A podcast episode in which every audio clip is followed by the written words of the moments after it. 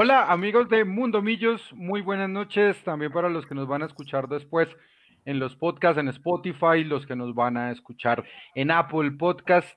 Este es el Mundo Millos número 38. Estamos en la previa, vamos a tener dos programas especiales eh, durante esta semana. Hoy lo vamos a tener con amigos de la casa que ya vamos a presentar, que ustedes están viendo.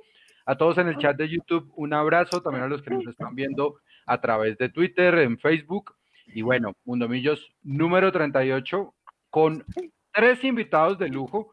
Eh, aparte, también agradeciendo a Nico Numolano, que es la magia del programa. También está Juan C. Gómez, también está Eduardo Zabalaga, está Luis Gabriel Jiménez. Aquí solamente falta una botella de whisky para presentar a los siguientes invitados. El primero, sin orden de importancia, pero ojo, la barba, señores, pesa. Ay, Dios mío. Don Guillermo Ruiz Bonilla mejor dicho, estadígrafo, lo escuchamos muchísimo tiempo en Caracol Radio haciéndonos las delicias en el carrusel. Ahora está dedicado a su archivo. Yo lo conozco, tiene un proyecto grandísimo. Es uno de los mejores archivos, sinceramente, que yo conozco del fútbol colombiano, no solamente de Millonarios, a pesar de que hoy vamos a hablar de Millonarios. Don Guillermo, muy buenas noches y bienvenido a Mundo Millos. Gracias por aceptar esta invitación. No, ustedes, muchachos, muchísimas gracias. Hablar de Millonarios siempre es un deleite club grande, de los afectos, de los años cuando uno era niño y veía que el cielo de verde era azul. Entonces, eh, lo llevo en el alma, Millonarios, toda la vida he sido hincha. También amo al Deportivo Cali porque me levanté en su ambiente. Yo soy de Tuluá, del Valle del Cauca, y el Cali estuvo muy cerca porque viví en Ingenio San Carlos, que era eh, don Carlos el dueño prácticamente del Deportivo Cali, el mecenas.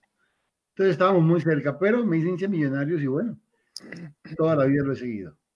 Muy bien, don Guillermo, de verdad, muchas gracias. El Ingenio San Carlos, eso ahí cerquita, Millonarios, Cali, los dos equipos más grandes del fútbol colombiano. Escúsenme que me, salté. El saludo para todos, escúsenme que entré así como, como cualquier patama en una tienda y me parece que no debo hacerlo de esa manera. Un saludo a todos, de verdad, con mucho cariño. Allá no veía a Nico, a a Nito, quien lo tengo como un niño chiquito de hace tiempos. A nosotros apenas los conozco hoy, pero de verdad que un gustazo de estar acá y de saludarlos y de conversar de un poco de millonarios. Bueno, también nos acompaña Guillo Arango, coleccionista de camisetas, tiene muy buena ropa deportiva, lo escuchamos en las mañanas con el señor Carlos Antonio Vélez, de pronto nos dirá cómo será trabajar con él. Eh, también está muy precioso en la tarde en, la jugada de RCN. Em, aparte de eso, recién casado, vive en su luna de miel. Guillo, bienvenido a Mundo Millos y gracias por, esta, por aceptar esta invitación. Gracias, Leandro, a usted, a todos los compañeros, eh, por la invitación a Mundo Millos, a, a, Nico, a, Don Guillo. Hombre, de verdad que es un placer estar con ustedes hablando de millonarios, ¿no? Un buen rato eh, para que todos nos acompañen. Bueno, y por último, no tanto menos importante, Escribe en Fútbol Red, escribe también para Publimetro, lo vemos en ESPN. Si aguanta Jaime Sánchez Cristo, uy Dios bendito, eso debe ser una cosa dolorosísima, pero no mentiras, eso es, eso es por cariño, no y un montón de cosas más, y bla, bla, bla. Eh, aparte de eso, fanático furibundo de Millonarios, por ahí vimos a María José que estaba también robando cámara un ratico, y por si acaso, en la parte de atrás de la casa de Nicolás, todos esos libros no son un dummy, esos son libros que él ha leído y aparte de eso también son libros que ha escrito el último muy lindo que se llama Lo que el fútbol se llevó. Don Nicolás Samperi Camargo, bienvenido a Mundo Millos Live número 38. Hola, don Leo, ¿cómo van? Eh, a Luis Gabriel, a Eduardo, a Nicolás, a Juan Sebastián. Bueno, a Guillo ya ni lo saludo a Guillo Arango porque me veo con él todos los santos días. Ya, ya es parte del paisaje. Y a don Guillo Ruiz, que hace rato no nos veíamos. Majo, bueno, una cosita. Que, es que necesito hacerte una pregunta. ¿Qué partido fue el que íbamos a ver de Millonarios? ¿Te acuerdas? Mm. Di duro. ¿Contra quién? Mm, contra. ¿Eh? ¿Y quién ganó? Millo. ¿Cuánto? Tres y una, dos. Muy bien, excelente. Muy bien. o sea, el lavado de cerebro. Claro, muy bien hecha la tarea. Sí, no. no. no. le pasó como Antonio Casale que el eh, Joaquín dijo rojo, pero bueno. Eh, bueno, nada, bienvenidos. Eh, estoy viendo como tal en el chat, eh, tenemos más de 50 personas conectadas en menos de 10 minutos, así que esto va a explotar. Y así como va a explotar, pues bueno, eh, la, la, actualidad de Millonarios, ya que se acercan, estamos a menos de dos días de, del cumpleaños número 74 de Millonarios. Y hay que decirlo que hay muchas cosas que no son halagüeñas, no tanto por el presente, por la pandemia, por el COVID, sino porque estoy viendo que el ministro Lucena ha decretado la, el de, ha tiene el decreto 847-2020 para materia deportiva, donde ya pues, obviamente los, equipos de fútbol pueden hacer ya prácticas también individuales y demás. Hay que meterle más, más el diente porque esa noticia llegó hace una hora, hora y media. Pero bueno, ¿qué nos compete en la, en la noche de hoy? Nos compete en la, en la noche de hoy repasar un poco no solo el presente de Millonarios, también vamos a hablar de la, de la historia y me gustaría empezar con, con don Guillermo Ruiz, porque don Guillermo, usted vio las duras, las maduras, vio los grandes equipos de Millonarios que nosotros no hemos visto. ¿Y a usted cómo le parece el presente hoy de Millonarios a dos días de su cumpleaños número 74? A ver, sí, sin duda que mm, eh, hoy Millonarios tiene más historia que equipo. Eh, infortunadamente, eh, las cosas no se han manejado como se maneja un club grande. Yo siempre he creído que cuando un equipo pasan 27 años y no gana un título, algo no anda bien. Millonarios estuvo muchísimos años lejos de, de lo que nos acostumbró a ver, porque si en 17 torneos había ganado nueve cuando esto arrancó. Allá en el 48 hasta el 64 eran 17 campeonatos y ganó nueve. Era un promedio y era pensar que ese equipo iba a ser de verdad lo que hasta ese momento ha demostrado que era un equipo grande. Haber estado en Europa, haber paseado por Sudamérica, haber enfrentado a la selección de Brasil, aunque perdió, jugó con la selección brasilera, hizo cosas realmente maravillosas y esperábamos y esperamos siempre que el equipo se mantuviera en esa línea. Después pasaron algunos años, ocho creo, para que volviéramos a ganar del 64 al 72. Luego apareció un Pedro del Hacha y en cuatro meses sacó un equipo campeón que estaba prácticamente desahuciado. Ustedes recuerdan que en el cuadrangular semifinal un partido Cúcuta América nos salvó, nos metió en la final y la ganamos contra Santa Fe. Y luego pasan muchísimos años, aparece Chiqui García, equipos bien conformados, sin duda, con grandes figuras, y luego un bache muy grande, una, una pena tras otra, un equipo que siempre estuvo cerca de algo importante, pero que le faltaban cinco para el peso. Yo creo que el equipo perdió jerarquía, perdió eh, mucho de lo que todos pretendíamos y queríamos, porque la, afición de Millonarios es sencillamente extraordinaria los hinchas de Millonarios son de lo mejor del planeta. Este equipo ande donde esté y la gente está ahí. Es increíble. Por hoy decía que el cielo es azul porque vemos para el cielo y ya nos pegamos. Pero eh, luego vienen un par de títulos, los dos primeros, después de casi 20 años en torneos cortos, del 2002 al 20 solamente dos títulos, uno casi que milagroso, como fue el de Russo, que para mí sigue siendo que el Espíritu Santo jugó con Millonarios, pero igual es un título, ya ha ganado el 78 parecido, pero eso es parte del fútbol, ¿no? las cosas, los momentos se aprovechan en fin. Yo veo un equipo del cual hoy se habla que se va el arquero, que se va el otro, que no se quede el 9.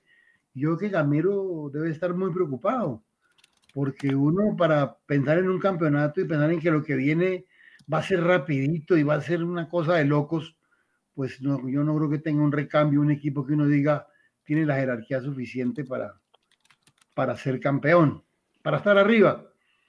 Porque Pinto armó un equipo de noveno puesto y salió de noveno. ¿Para qué nos decimos mentiras? Y ahora me parece y me preocupa muchísimo de que el equipo no haya invertido en dos o tres jugadores de gran cartel, de gran nivel, porque siempre vimos que cuando un equipo grande contrata a dos o tres buenos jugadores, se arreglan las cosas. No necesita comprar once, con dos o tres el equipo Camilo, y lo puedo contar con ejemplos el millonario del, eh, del 82 trajo tres jugadores y casi que perdió el campeonato, aquel de Bantuín, Carlos López y, y Fibalda. Y siempre fue así. Cuando vinieron los tres del 87, Vanemerá, Videla y Cosillas también salió campeón.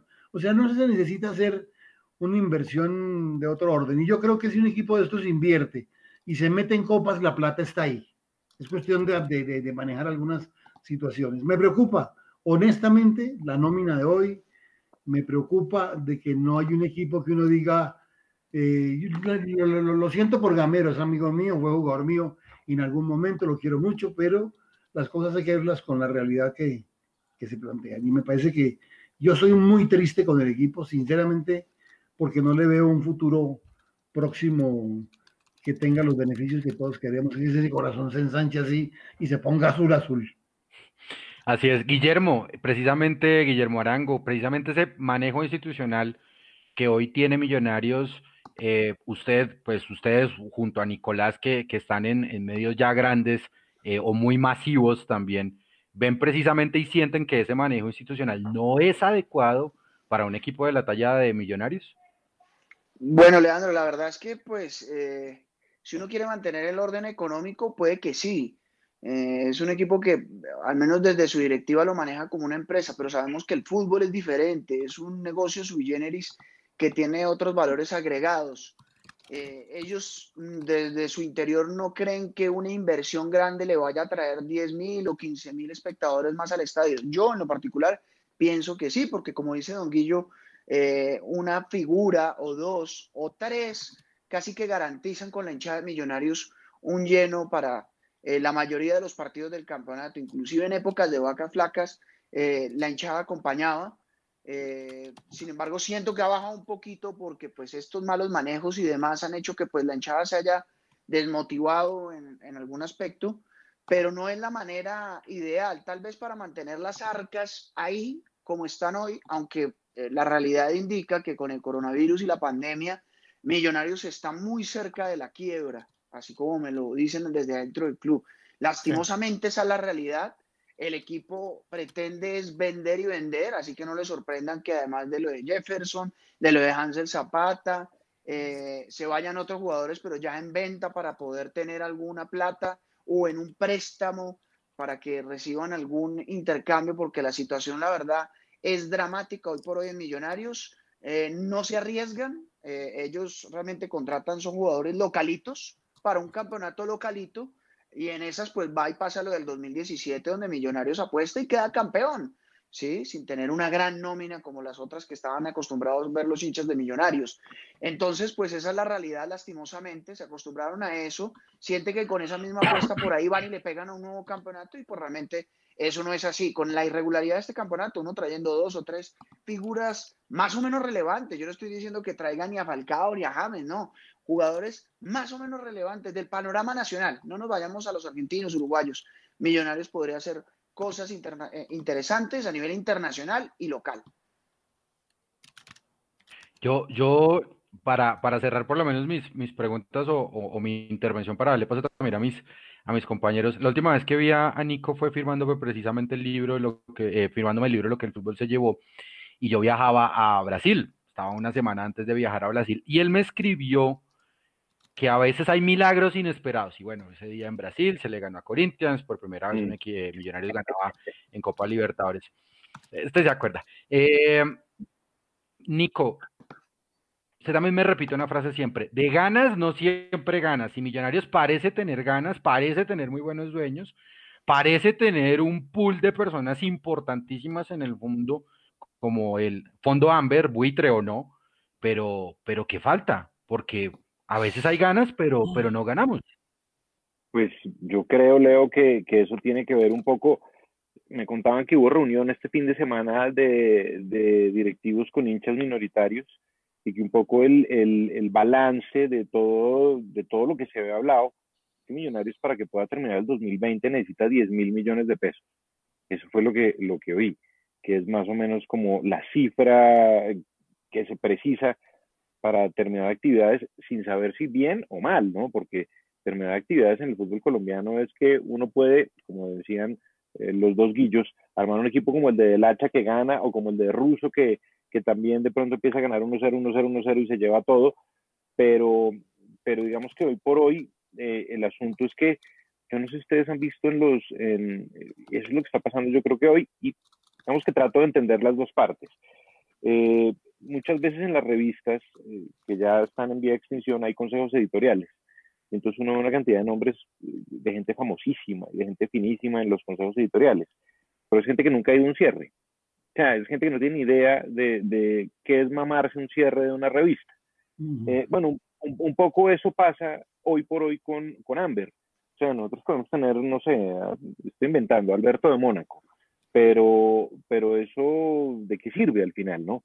Eh, Amber, yo entiendo que de pronto estar cansado de, de, meter plata, tampoco, pues, digamos, tampoco ha metido mucha en la proporción en la que tiene dinero, eh, pero seguramente pasa como cuando alguien ya no le quiere meter más plata a, un BMW modelo 82, porque dice, se me va a dar todos los días y así sea divino, estoy hasta acá del BMW. Eh, yo creo que eso es lo que está pasando con Amber eh, y también creo que, que, que, a veces falta un poquito de visión porque no solamente sirve los títulos nobiliarios, también sirve, como les decía, estar en un cierre de revista y estar hasta las 5 de la mañana viendo que esa revista salga por fin al aire. Eso nunca lo van a ver los del comité editorial y eso pues claramente no lo está viendo Amber. Entonces son como las dos posiciones de, los dos sectores. Uno, de saber que, Millonarios, el dueño Millonarios es un dueño que sí, que tiene todas las, las la prosopopeya del universo, pero, pero pues a la hora de, de, de, de invertir, ha invertido también Em, entonces son como esas dos posiciones que chocan y que pues indefectiblemente tienen a Millonarios fregado, básicamente hasta hoy. Correcto. Hola, Mauro. Yo, Mauro.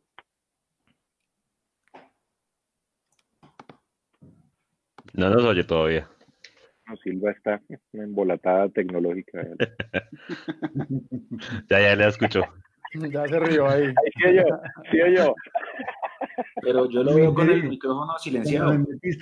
entendió. Eso, era, eran las gafas y ahí, y ahí le da la barra y entonces ahora sí. el micrófono. Ahora sí. Está haciendo cine mudo, Silva. Silva, con el micrófono, ojo, ponga a la, a la pantalla y ahí, ahí, y ahí aparece activar el micrófono. Es que me pasó la misma vaina, Silva. Ahí está. Ahora sí. Sí, señor. Ahora sí, don Mauro. Pues claro que vivo enredado con la tecnología, ¿usted qué cree?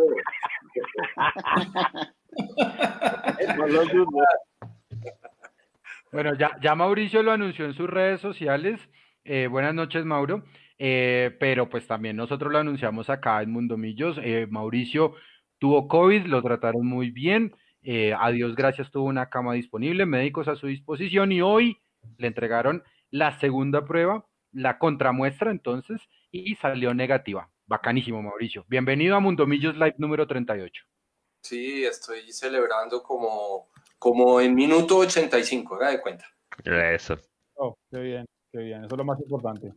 Gracias Bueno, bueno vea, lo, lo, untamos de una vez a Mauricio en la conversación. Oiga, Mauro, esa situación institucional de Millonarios a veces es una recocha porque estamos a dos días del cumpleaños número 74 y a veces pareciera, como lo estábamos hablando ahorita con nuestros compañeros, que solamente queda el nombre de Millonarios y, mm, y la grandeza y ahorita en los últimos años muy poquito y usted vivió bastantes títulos y muy importantes y con grandes nóminas. Exactamente, y ahora que veo aquí a don Guillermo Ruiz, eh, probablemente el que más eh, equipos sólidos vio de Millonarios, de todos los que estamos acá, eh, lo que uno tiene que decir y pensar es que a qué horas, ¿no? A qué horas nos volvimos lo que nos volvimos, eh, más allá de los dos recientes títulos. Pero había una, había una grandeza institucional y exactamente esa es la palabra, institucional, que se ha perdido y, usted lo resume con la palabra indicada. Esa institucionalidad pasó a ser una recocha, porque uno no puede entender muchos de los movimientos que suceden en el club. Realmente es que uno no los puede entender. Eh, eh, cualquier caso reciente que uno coja de los jugadores, de las transacciones, de tantas otras cosas, es un tema realmente institucional. Y si, si uno se fija desde el inicio de la creación, desde la firma de, de- del club en el año 46, había detrás toda una institución y representado por unos personajes pues muy dignos, ¿no? Y que manejaban el club de una manera con, de una manera eh, eh, de, gran, de gran altura, pues, es lo que quiero decir. Y hoy no, hoy eso es lo que más, más le duele a uno, ¿no? Que las novelas que uno lee recientemente de Millonarios siempre conducen a lo mismo, pero ¿quién maneja el club? Dice uno, pero ¿quién es el que maneja el club? ¿Qué es lo que nos está pasando? Y lo peor de todo es que en eso llevo yo 25 años, tal vez. Eh, porque si uno tiene que hablar también de institucionalidad, tiene que hablar de cuántos jugadores millonarios eh, pone en la selección Colombia. Y, y- y Nicolás, ayúdeme, y lo mismo Guillermo, ¿cuál fue el último jugador que llevó millonarios a, a la selección Colombia? Es que yo, yo- yo- a mí se- escasos, Titular fue Bedoya. Titular fue Bedoya. Sí. Bedoya. Ustedes me Bedoya. perdonan, me perdonan, Mauro. sí, Mauro, escúchame una, una cosa que yo quería manifestar. Vean, no voy ahora a pontificar ni nada parecido, pero cuando un club es grande, piensa en proyectos grandes, no piensa en equipos de un año, ni de seis meses, ni nada parecido. ¿Cómo nace el Ballet Azul? Es un cuento que recientemente lo conté en una charla. El Ballet Azul nació en cuatro años, no nació en un año. El señor Pedernera, cuando llegó a Colombia, que fue el que arrancó con todo este rollo, ya encontró en Millonarios dos jugadores que, que hicieron parte del Ballet Azul. El Cobo Zuluaga, por una parte, y el otro era mm, Castillo. Ismael Soria, el peruano. Él llega con Rossi y Di con Rossi y Di, Este- y Di van cinco. En el año 50 llegan Cosi, Ramírez y Pini. Y en el año 51 llegan Reyes, Báez y Mourín. Ese es el famoso equipo que fue el Ballet Azul. Cuatro años desde el 48 hasta el 51. ¿Vale? Último del 57. Darse y planificar un equipo y trae, tiene a Carlos Arango a los cuatro años en. Eso en un club grande se proyecta como... Cuando usted arma equipos, porque viene un técnico, pensar en que primero debe tener un esquema, un plan claro de armar un equipo y pensar en irlo mejorando al año siguiente, al año siguiente, y las cosas que le van a dar para poder pelear internacionalmente con el que sea, sin miedo. Cuando un equipo va a pelear por algo, tiene que armarse y pensar en que se va a endeudar y está en torneos internacionales, la plata va a estar ahí. Aquí hay mucho temor por eso, hay miedo. Los dirigentes no se atreven. Pero ahorita que el primer paso a la Copa son 300 mil dólares, el otro son otros 300 mil, si va a la orden siguiente son un millón y punta, y si el campeón son 6 millones, un platal. Pero si usted no pelea por eso, porque arma un equipito, pues a la primera fase, como pasa siempre, nos mandan para la casa. De acuerdo. Entonces yo sigo creyendo, así como en el pasado, en tiempos idos, se armaron equipos con tiempo, se armaron equipos pensando en que había que mejorarlo año tras año. Cuando vino el doctor Ochoa en los 70 fue igual. El equipo del 72 es el resultado de un trabajo serio también. El equipo del 78 no. Ese fue una chimbada. Se encontraron a Pedro del Hacha y, y encontró un grupo y salió campeón. Con el Chiqui García fue diferente. Se armó un equipo que fue sólido, se fue fortaleciendo y consiguió resultados. Pero luego no se volvió a pensar de esa manera. Se, se piensa en un equipo que jugará seis meses, un año, ganará o no, o no ganará, y armamos otro, y traemos un montón de jugadores sin prestigio. Los jugadores llegaban de River, de San Lorenzo, de, clubes grandes, hoy llegan del Dosivi, del Deportivo La Ferrer, de un montón de gente, no pasa nada. Usted no está trayendo nada que haga diferencia. Hay mejores jugadores acá, ¿para qué se va a poner a, contratar en dólares jugadores que, y además no tiene un programa, no tiene un proyecto. Tiene un gerente deportivo que no sabe lo que hace. Tiene un montón de gente alrededor que tampoco sabe qué hace. Entonces, lo cierto es que si usted no planifica y proyecta y de verdad piensen que el primer año puede no ser bueno, pero el segundo se mejoran esto y no, acá cambian el equipo. Acá ya vendieron a todo el mundo porque, porque no hay plata. Hay que pensar un poquito más, amarrarse, pensar en que la duda se va a tener, pero que al final, dentro de unos dos años, se va a tener un equipo de alta competencia. Nacional lo hizo. Ojo, Junior lo ha mantenido de alguna manera. Millonarios no. Y ahí pienso yo que está el pecado. Usted me, que me, me llamar esa idea con eh, la que traía anteriormente y es que eh, Guillermo, yo me acuerdo del equipo de los 70, el equipo de mi niñez, yo cierro los ojos y, eh, digamos, por lo menos siete años para mí fue el mismo equipo. O sea, Bran, Ortiz y Morón eran los mismos, súmele Arturo Segovia, el Pocillo López por la izquierda, de golpe estaba Converti, de golpe Irigoyen, no sé, pero siempre fue como el mismo equipo.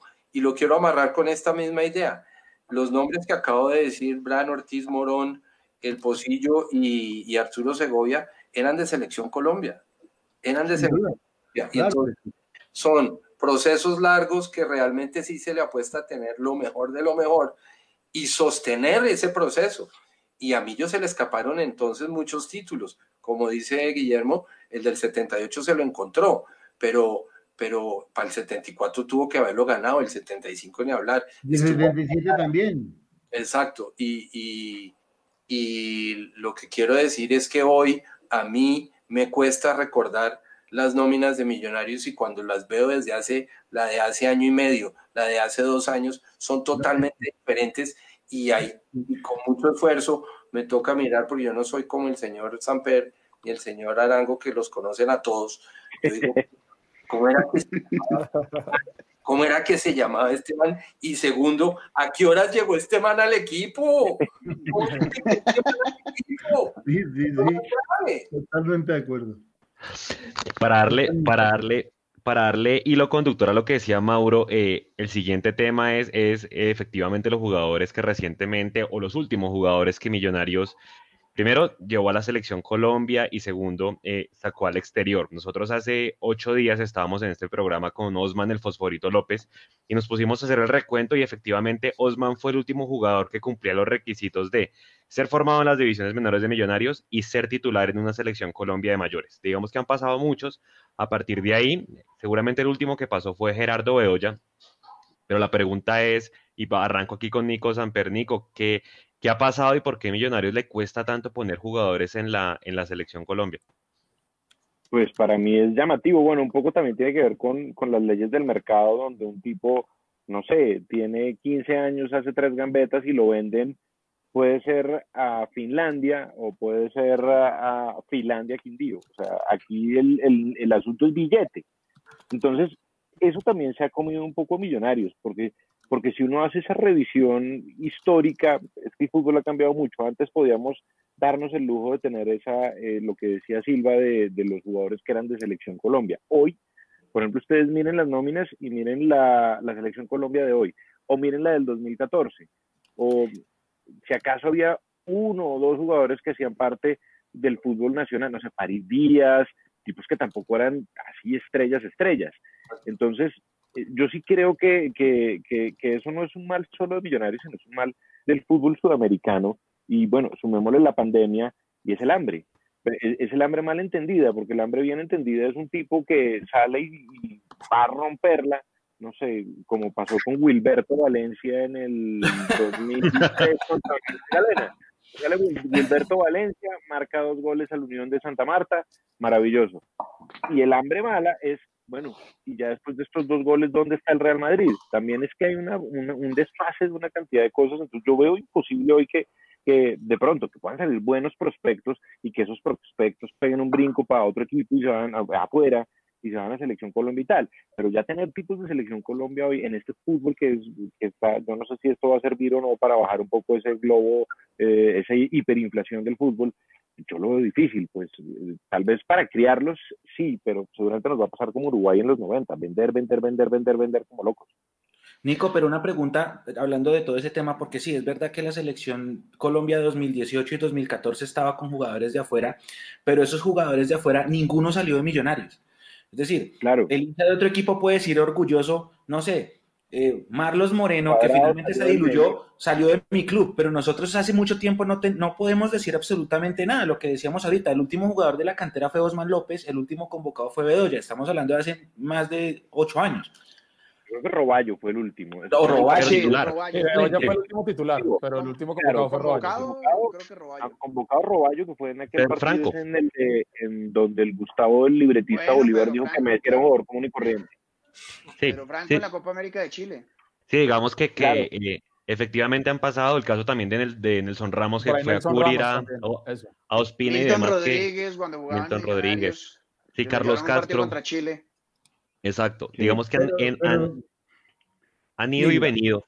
Han ido y Yo venido. voy a tocar un tema que de pronto no corresponde a esta charla, pero mire, acabo de leer una inversión que hizo Nacional, un equipo que tenía una filosofía clara, que ha obtenido resultados en base a un trabajo más o menos continuo, donde la Junta Directiva pensó en armar un equipo y lo mantuvo mucho tiempo y consiguió grandes logros, acertó en algunos jugadores, en fin, resulta que un día cambia de filosofía, trae cuatro argentinos, un técnico argentino, se gastan 12 millones de dólares y hoy están empezando otra vez.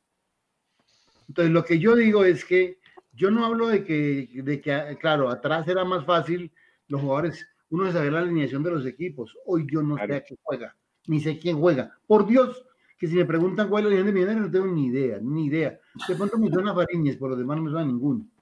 Por Dios, y lo digo de corazón, soy hinche millonarios, pero eso me pasa. Entonces yo digo, no es que un equipo se vaya a construir hoy eh, eh, pensando en que, en que es lo máximo. Yo creo que un equipo se va, se, va, se, va, se va programando en el tiempo. O sea, uno arma el equipo base hoy y puede que los resultados no lo obtenga ahí mismo. Hay que tratar de mantener algunos jugadores.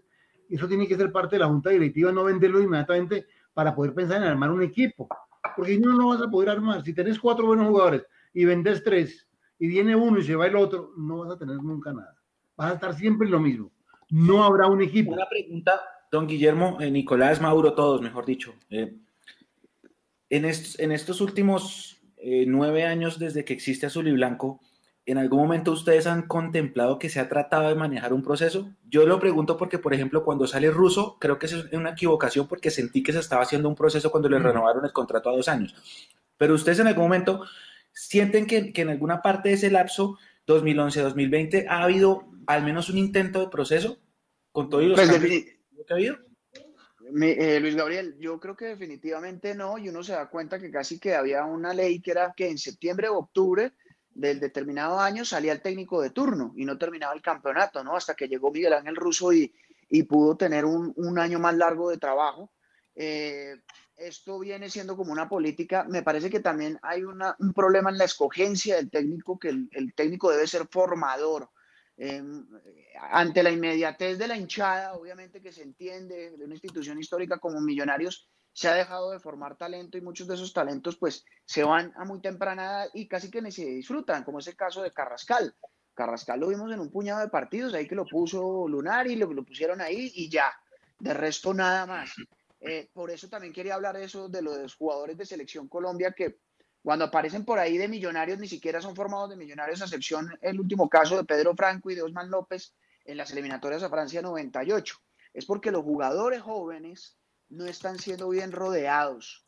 Cuando eh, vimos una camada de jugadores jóvenes, eran una camada entera de jugadores jóvenes que no estaban con jugadores de experiencia, como era el caso de, Ta- de los Tamayo, de Cable Pelado, de Baudilio Morales, todos sus pelados se perdieron sin saber si realmente eran buenos o no. Se hablaban muy bien de sus condiciones, pero como se quemaron, como se le puede decir popularmente, al no tener un equipo bien rodeado, pues esa es la situación. Digamos que a mí lo que me tiene con algo de, de, de fe es que por fin vamos a poder ver a los pelados que fueron campeones en el sub-20, que se hablan maravillas de él, más por necesidad que por convicción, porque esa es la Ese el realidad.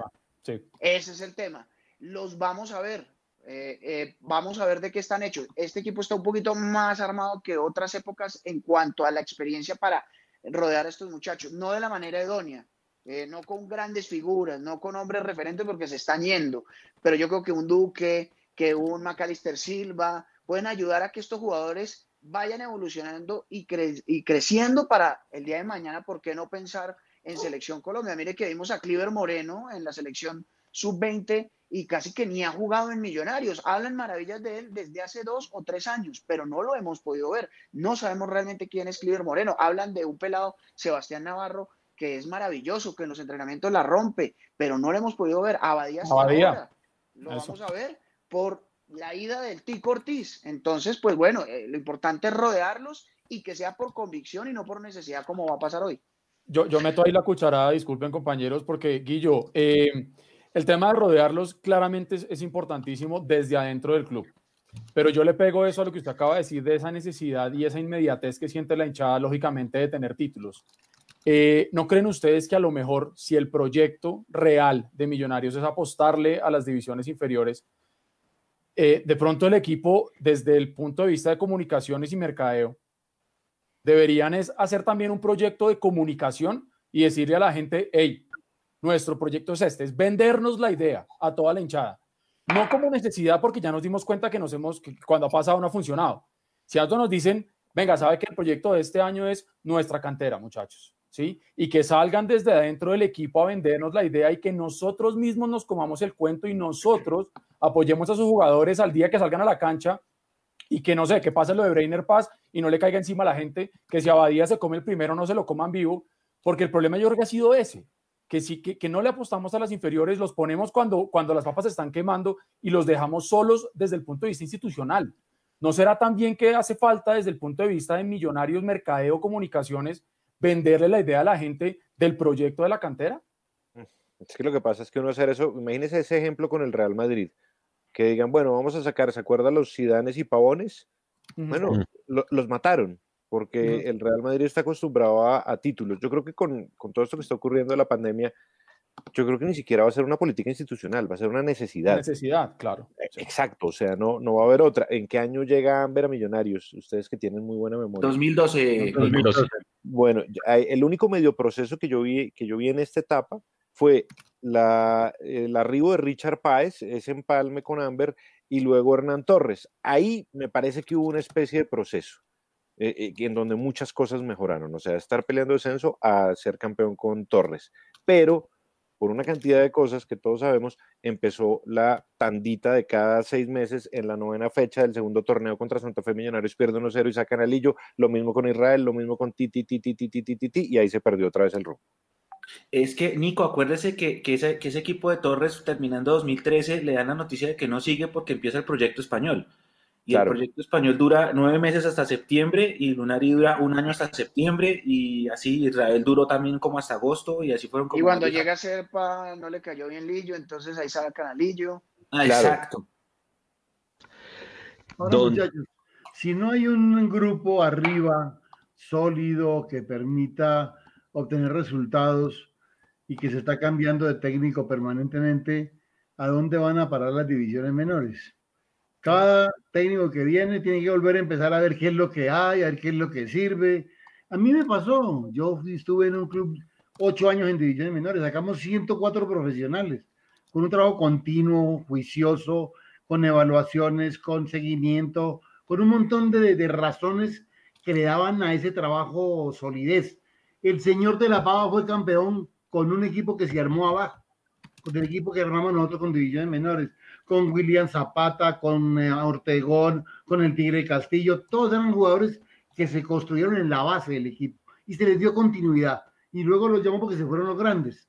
Pero si usted está cada seis meses pensando en un técnico que viene y ve las y no le creen al técnico de las inferiores, trabaje y le dan un equipo. Usted va a manejar tal grupo y usted tal otro y usted tal otro. No hay una evaluación, no hay un seguimiento, no hay. Entonces, usted tiene jugadores allí que Fulano es un crack, póngalo allá y verá. Huérfano, muchachito que yo lo vi un par de veces, desapareció como por encanto, yo no sé por qué. Y a Millonarios juega cualquiera. Entra un CAI. Mire, yo en estos días, y curiosamente, lo digo no con el afán ni, de ninguna manera de ridiculizar a nadie, ocho jugadores morenos en Millonarios. Por Dios, que me sorprendió. No es que no puedan jugar, claro que pueden jugar ocho, pero es raro en un equipo como Millonarios ver ocho morenos. Por Dios, hay una foto, si quieren se las mando, me sorprendió. Yo digo, está bien, moleste ahora, pero esos muchachos llegan ahí, juegan tres partidos y se desaparecen, no vuelven a jugar nunca más. Tienen otros. Y viene un técnico nuevo y los cambia a todos. Entonces ese ve este que le gusta, pero aquel que le gustaba el anterior. El caso del que está en River, no pasó eso. Lo vieron por aquí, que es muy bueno. Carrascal. y se fue, Rascal. y se fue. ¿Qué pasó? Así se fue preciado. Muchos pasaron derecho, pasaron en bus por millonarios. Entonces, si eso no tiene una secuencia lógica arriba, con el equipo de las divisiones menores es un trabajo perdido. Porque al Exacto. final, cada seis meses revisando jugadores, sí, saldrá uno, saldrá dos, de pronto sí, pero que hay una, y muchos de los que ustedes hablan ahora se pierden. Siendo buenos jugadores, teniendo talento para llegar, se pierden. ¿Por qué? Porque a ese no le gustó cómo camina, no le gustó como le contestó, ese negrito no, y es así, se miden las cosas en muy corto tiempo y evaluar un jugador requiere de un tiempo, conocerlo, darle confianza. No puede ponerlo a debutar de uno y, de- de- meterle toda la responsabilidad. Cuando un jugador de las inferiores debuta con un equipo sólido, ese muchachito podrá, tener mañana también solidez. Pero si lo tienen en la guerra, como el Cheche un día, que entró un muchachito y a los dos minutos lo sacó, ¿qué confianza tiene ese muchachito para volver a jugar al fútbol? Si yo me voy para mi casa y no vuelvo. Entonces yo creo que si no hay una secuencia clara, concreta, en un programa de verdad bien elaborado, de el equipo de arriba, en las divisiones menores se van a perder, porque no encuentran continuidad. Ahí tiene que haber una fusión, lo que tuvo Arroyave. Arroyave sacó 117 profesionales de millonarios. Increíble, pero Sí. siempre estaban bien rodeados. Los Florianes y todo ese montón de jugadores que salieron en alguna época, los Guzmán, el Huitrago, el Mico García, un montón de jugadores salieron porque estaban con un equipo que arriba los recibía y los respaldaba. Si no tienes equipo, si no tienes esa continuidad, ¿quién va a respaldar los peladitos? Se pierden. ¿Quién fue ese último caso, tal vez? ¿Andrés Chitiva? ¿El Millonarios? Sí. Pues yo creo que Andrés, por lo sí, Andrés tuvo la posibilidad de tener un técnico que lo puso y lo dejó ahí. Además el tipo le, le dio la talla. Pero es que hay muchos que no le dan la talla tan rápido. Y, y otros no. Pero si encuentran que esos muchachos van a lograr con el ideal que es valiosísimo. finanzas del club también. A lo mismo ahorita que entran los derechos de televisión, no porque demás, porque nos devuelven a los jugadores, porque nos devuelven a los Barreto de Portugal, a los Chicho Arango de Portugal, Salazar, por, a Salazar, es porque solo salen a la MLS o a la Liga o a la Liga de México como pasó con Vicone, es decir, ¿qué falta para que saquemos un jugador? Porque muchas veces cuando se van muy jóvenes, muchos dicen es que la carrera del futbolista es muy corta y tienen que aprovechar las oportunidades. ¿Deberíamos dejarlos más tiempo acá? Mm. Yo no tengo ni idea y al contrario, tengo muchas preguntas. Eh, La primera pregunta que les quiero hacer, porque como bien lo dijo Leandro, yo estuve en una clínica y no sé mucho qué ha pasado, pero los oigo con mucha claridad de que le van a apostar a las inferiores, a la cantera, y eso es así. Ya Gamero fue que dijo que va se va a ir por, eh, por la cantera. Esa es la No. primera. Exacto. Porque Por no es- necesidad, Mauro. pues que yo no estoy tan seguro que lo vaya a hacer. Por ejemplo. Lo que pasa es que, bueno, eh, O en sea, este momento Millonarios no puede contratar a nadie más. Esa- eso es lo que, eh, me han, lo que me han contado es que, por ejemplo, otro arquero no van a traer con la salida No. de Jefferson. Antes que se den por bien servidos, comillas, me dijeron, con lo de Cristian Vargas, Y imagínense. capítulo 2 es eso, y pregunta número 2 es esa. Al fin, ¿quién va a tapar en Millonarios? ¿Cuál es el portero titular? Cristian Vargas es el arquero hoy por hoy titular de Millonarios. No, eso es impresentable. A mí me da pena, es impresentable. Sí, e- esa, es la realidad. Es una apuesta eh, por eh, necesidad, porque se le van a seguir yendo efectivos. Yo creo que muy seguramente se van a seguir yendo jugadores. eh, Claro. Se estaba rumoreando, aunque no ha llegado una oferta formal, de Andrés Felipe Román. Román, Sí. un jugador que está tapado por un jugador que llegó, que es Elvis Perlaza, que no es un mal jugador, pero Román, que estaba haciendo el curso y la carrera de divisiones menores, se vio tapado y es otro de los que pues no hemos podido disfrutar tanto y que muy seguramente se va a ir. Eh, otro El jugador de problema de Millonarios no era el lateral derecho, era el lateral izquierdo. Yo nunca entendí esa jugada. ¿Por qué le trajeron uno a Román si el Sí, problema sí, es el lateral izquierdo?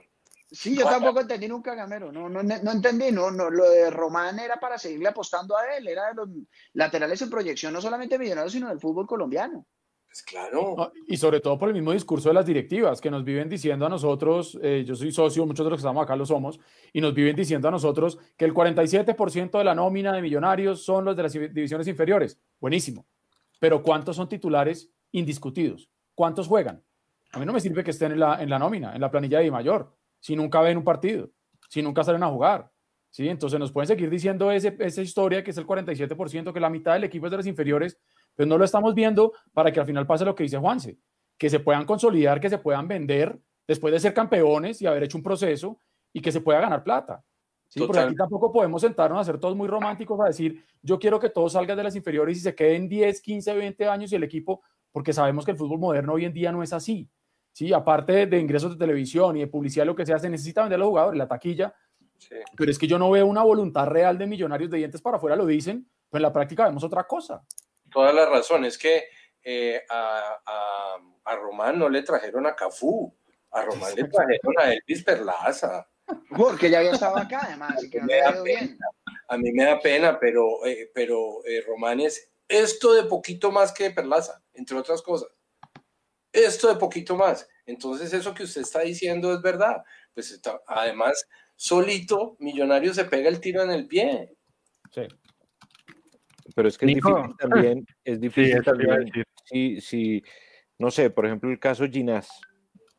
Eh, si usted es Ginás y quiere jugar y tiene, digamos, algún talento para la posición, y usted sabe que le traen a José Luis Moreno y a Balanta, ahí uno qué hace. Nada, nada. La bendición, Nico. Y- Le y están Ginás supone uno, diciendo, 23 usted es más malo que Moreno y que Balanta. Es que ese es el mensaje. Sí, sí, Exacto. sí, sí. Exacto. Y no, No, no. exacto. tampoco no. o sea, No, imposible. No, casi imposible, exacto. Haber traído a Balanta es una cosa que uno no se puede explicar. ¿Por qué Millo se mete en esos jugadores? Y Vuelvo y digo, cuando uno termina viendo la foto, uno dice, ¿cómo es que este tipo jugó ahí? Es que no hizo parte del proyecto. Ahí es cuando siempre uno dice, yo no puedo creer que en las inferiores no haya alguien que haga esa tarea. Y con lo que usted dice, Eduardo, con paciencia, bueno, listo, que se coma los goles. Yo prefiero que se los coma Breiner Paz y no Balanta, por favor. hermano. De acuerdo, de acuerdo, de acuerdo, porque si las, si las inferiores no sirven y son solamente el negocio para tener las academias y cobrarle al pelado mensualidad, pues entonces cierren esa vaina. Si es que realmente no le van a, no le van a tirar bolas a esto, viejo. Sí. Pero lo que realmente ofende es que le vean la cara a uno de bobo como hincha y como socio. Que nos quieran vender un proyecto y así como decía Nicolás Samper, que nos quieran vender eh, un BMW o, o un Mercedes, como nos ha dicho mil veces Camacho, y al final terminamos siendo cualquier otro tipo de carro que no es lo que nos dijeron que éramos, pero nos cobran la boletería como si fuéramos un Mercedes-Benz, ¿no? Eso es lo que realmente ofende. Tal cual. Y qué Guillo, Gui- ¿Puedo- Guillo puedo Arango. hacer una tercera pregunta? Sí, señor, dele, dele. Claro que sí. Porque Yo estoy desactualizado y tal vez mucha gente que está viendo esto también. Si, si mañana fuera, eh, hubiese partido de Millonarios, ¿cómo salta a la cancha Millonarios? ¿Quién me puede responder esto con un poquito de autoridad? Upale. Fariñez, no, te lo digo. Los que todavía tienen contrato, o sea, saltaría Fariñez, Perlaza, Vargas, Breiner Paz y el lateral izquierdo es Bertel, Bertel. O Vanguero. O Vanguero. Bertel, digamos que Bertel. En la mitad del campo, los que siguen con contrato, McAllister, Duque, Carrillo. eh, Carrillo o y, Pereira. Per- y- o Pereira. Y adelante usted, ¿a quién va a poner? Iron. Pues el Chico, Iron y otro más, ¿no? Arango. Elícer Quiñones. Pero, Y el pero yo le digo una cosa, a Fariñez no lo ponen, acuérdese, por más que da contrato, que esto es lo, que pasó la vez pasada también, con esa misteriosa lesión que supuestamente estaba lesionando, a Fariñez no lo van a poner por más que da contrato hasta que lo saquen de aquí, y el papá lo quiere sacar hace rato de Millonarios. Entonces yo ahí pondría lo que dijo Guillo Arango, nos guste o no, Cristian Vargas, porque ese sí ya firmó contrato y viene a jugar. No, Fariñez alguien, tiene contrato, pero, pero no sabemos qué va a hacer. alguien dijo por ahí eh, Elícer, ¿no? Oí a alguien que eh, la pregunta es, ¿Elícer todavía está? Sí, Va al arco, va al arco. bueno, lo de detrás fue es Gamero, ¿no? extraordinario en Millonarios. Si no estoy mal, por favor, corrígenme. Creo que por Elícer pagaron 800 mil dólares. Creo que hubo una plata así de escandalosa por Elícer. ¿A qué horas hicieron ese negocio? ¿En serio? Ahí es cuando uno dice qué es lo que pasa institucionalmente en Millonarios para llegar a esas conclusiones. Ahí, ahí yo creo que de, dos cosas. Primero, una mala elección a la hora de invertir el dinero, Mauro, y otra de la pasada gestión de la dirección deportiva de Millonarios, donde pues inexplicablemente llegaban jugadores casi siempre de Alianza Petrolera y uno no entendía por qué llegaban a Millonarios. Por ejemplo, el caso de Balanta. Balanta era el cuarto central del Junior. José Luis Moreno era el quinto central, el quinto de Sí. los Once Caldas. Sí. Eh, y pues, hombre, uno dejar al pelado, que ya no es tan pelado Ginás, porque Ginás ya no es juvenil, va para 23 años y ha estado ahí peinando la leona y esperando la oportunidad, yo no sé cuánto tiempo para que lo puedan poner, para traer unos jugadores que son suplentes y alternativas de equipos más chicos, pues la verdad uno no entiende. Entonces, ojalá esto mejore con la nueva gestión deportiva que está haciendo el Pitirri Salazar, Pero la realidad es esa, Mauro. Eh, muy seguramente se van a seguir yendo jugadores. Eh, por ejemplo, Hansel Zapata está enredadísimo ese tema. Va a volver a la equidad. Eh, están mirando a ver si en medio de esta situación donde pues es una ayuda mutua por, la, por el COVID y por la pandemia, a ver si de pronto se queda, porque pues Millonarios no tiene cómo, esa es la realidad, lastimosamente que si no tiene cómo pagar el dinero de Hansel Zapata o los 500 mil dólares que cuesta Jefferson Martínez y se va a venir una demanda además eh, bastante complicada por parte de Envigado a Millonarios. Imagínese, Millonarios no tiene ni cómo pagarle a la DIAN todavía por el pleito de Lillo y ahora metiéndose en otro problema legal por, por, por un arquero que si es obligatorio, si no es obligatorio o no. Eh, muchachos, ¿quién continúa, por favor? Me da, me da, a mí me da, me da curiosidad, ahora que hablaban de Ginás, yo escuché alguna vez que decían que Pinto, no, que Pinto decía que Ginás era el jugador que tácticamente mejor le entendía su concepto, pero que al mismo tiempo no lo podía jugar porque no tenía 50 partidos como profesional. Y esa era la explicación, según él, de por qué jugaban Balanta y Moreno esa saga central del equipo que don Guillermo dijo que armaron para ser noveno y fue noveno.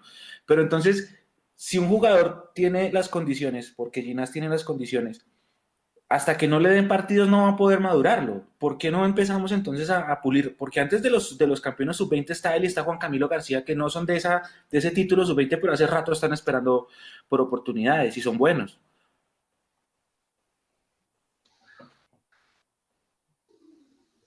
A ver, don Nico, Nico que casi no ha hablado. Es que estoy, no, pues es que estoy pensando porque, porque entonces a Ginás le pasó como, como, como, como los problemas de la mafia sabía demasiado. Eso fue su problema, realmente.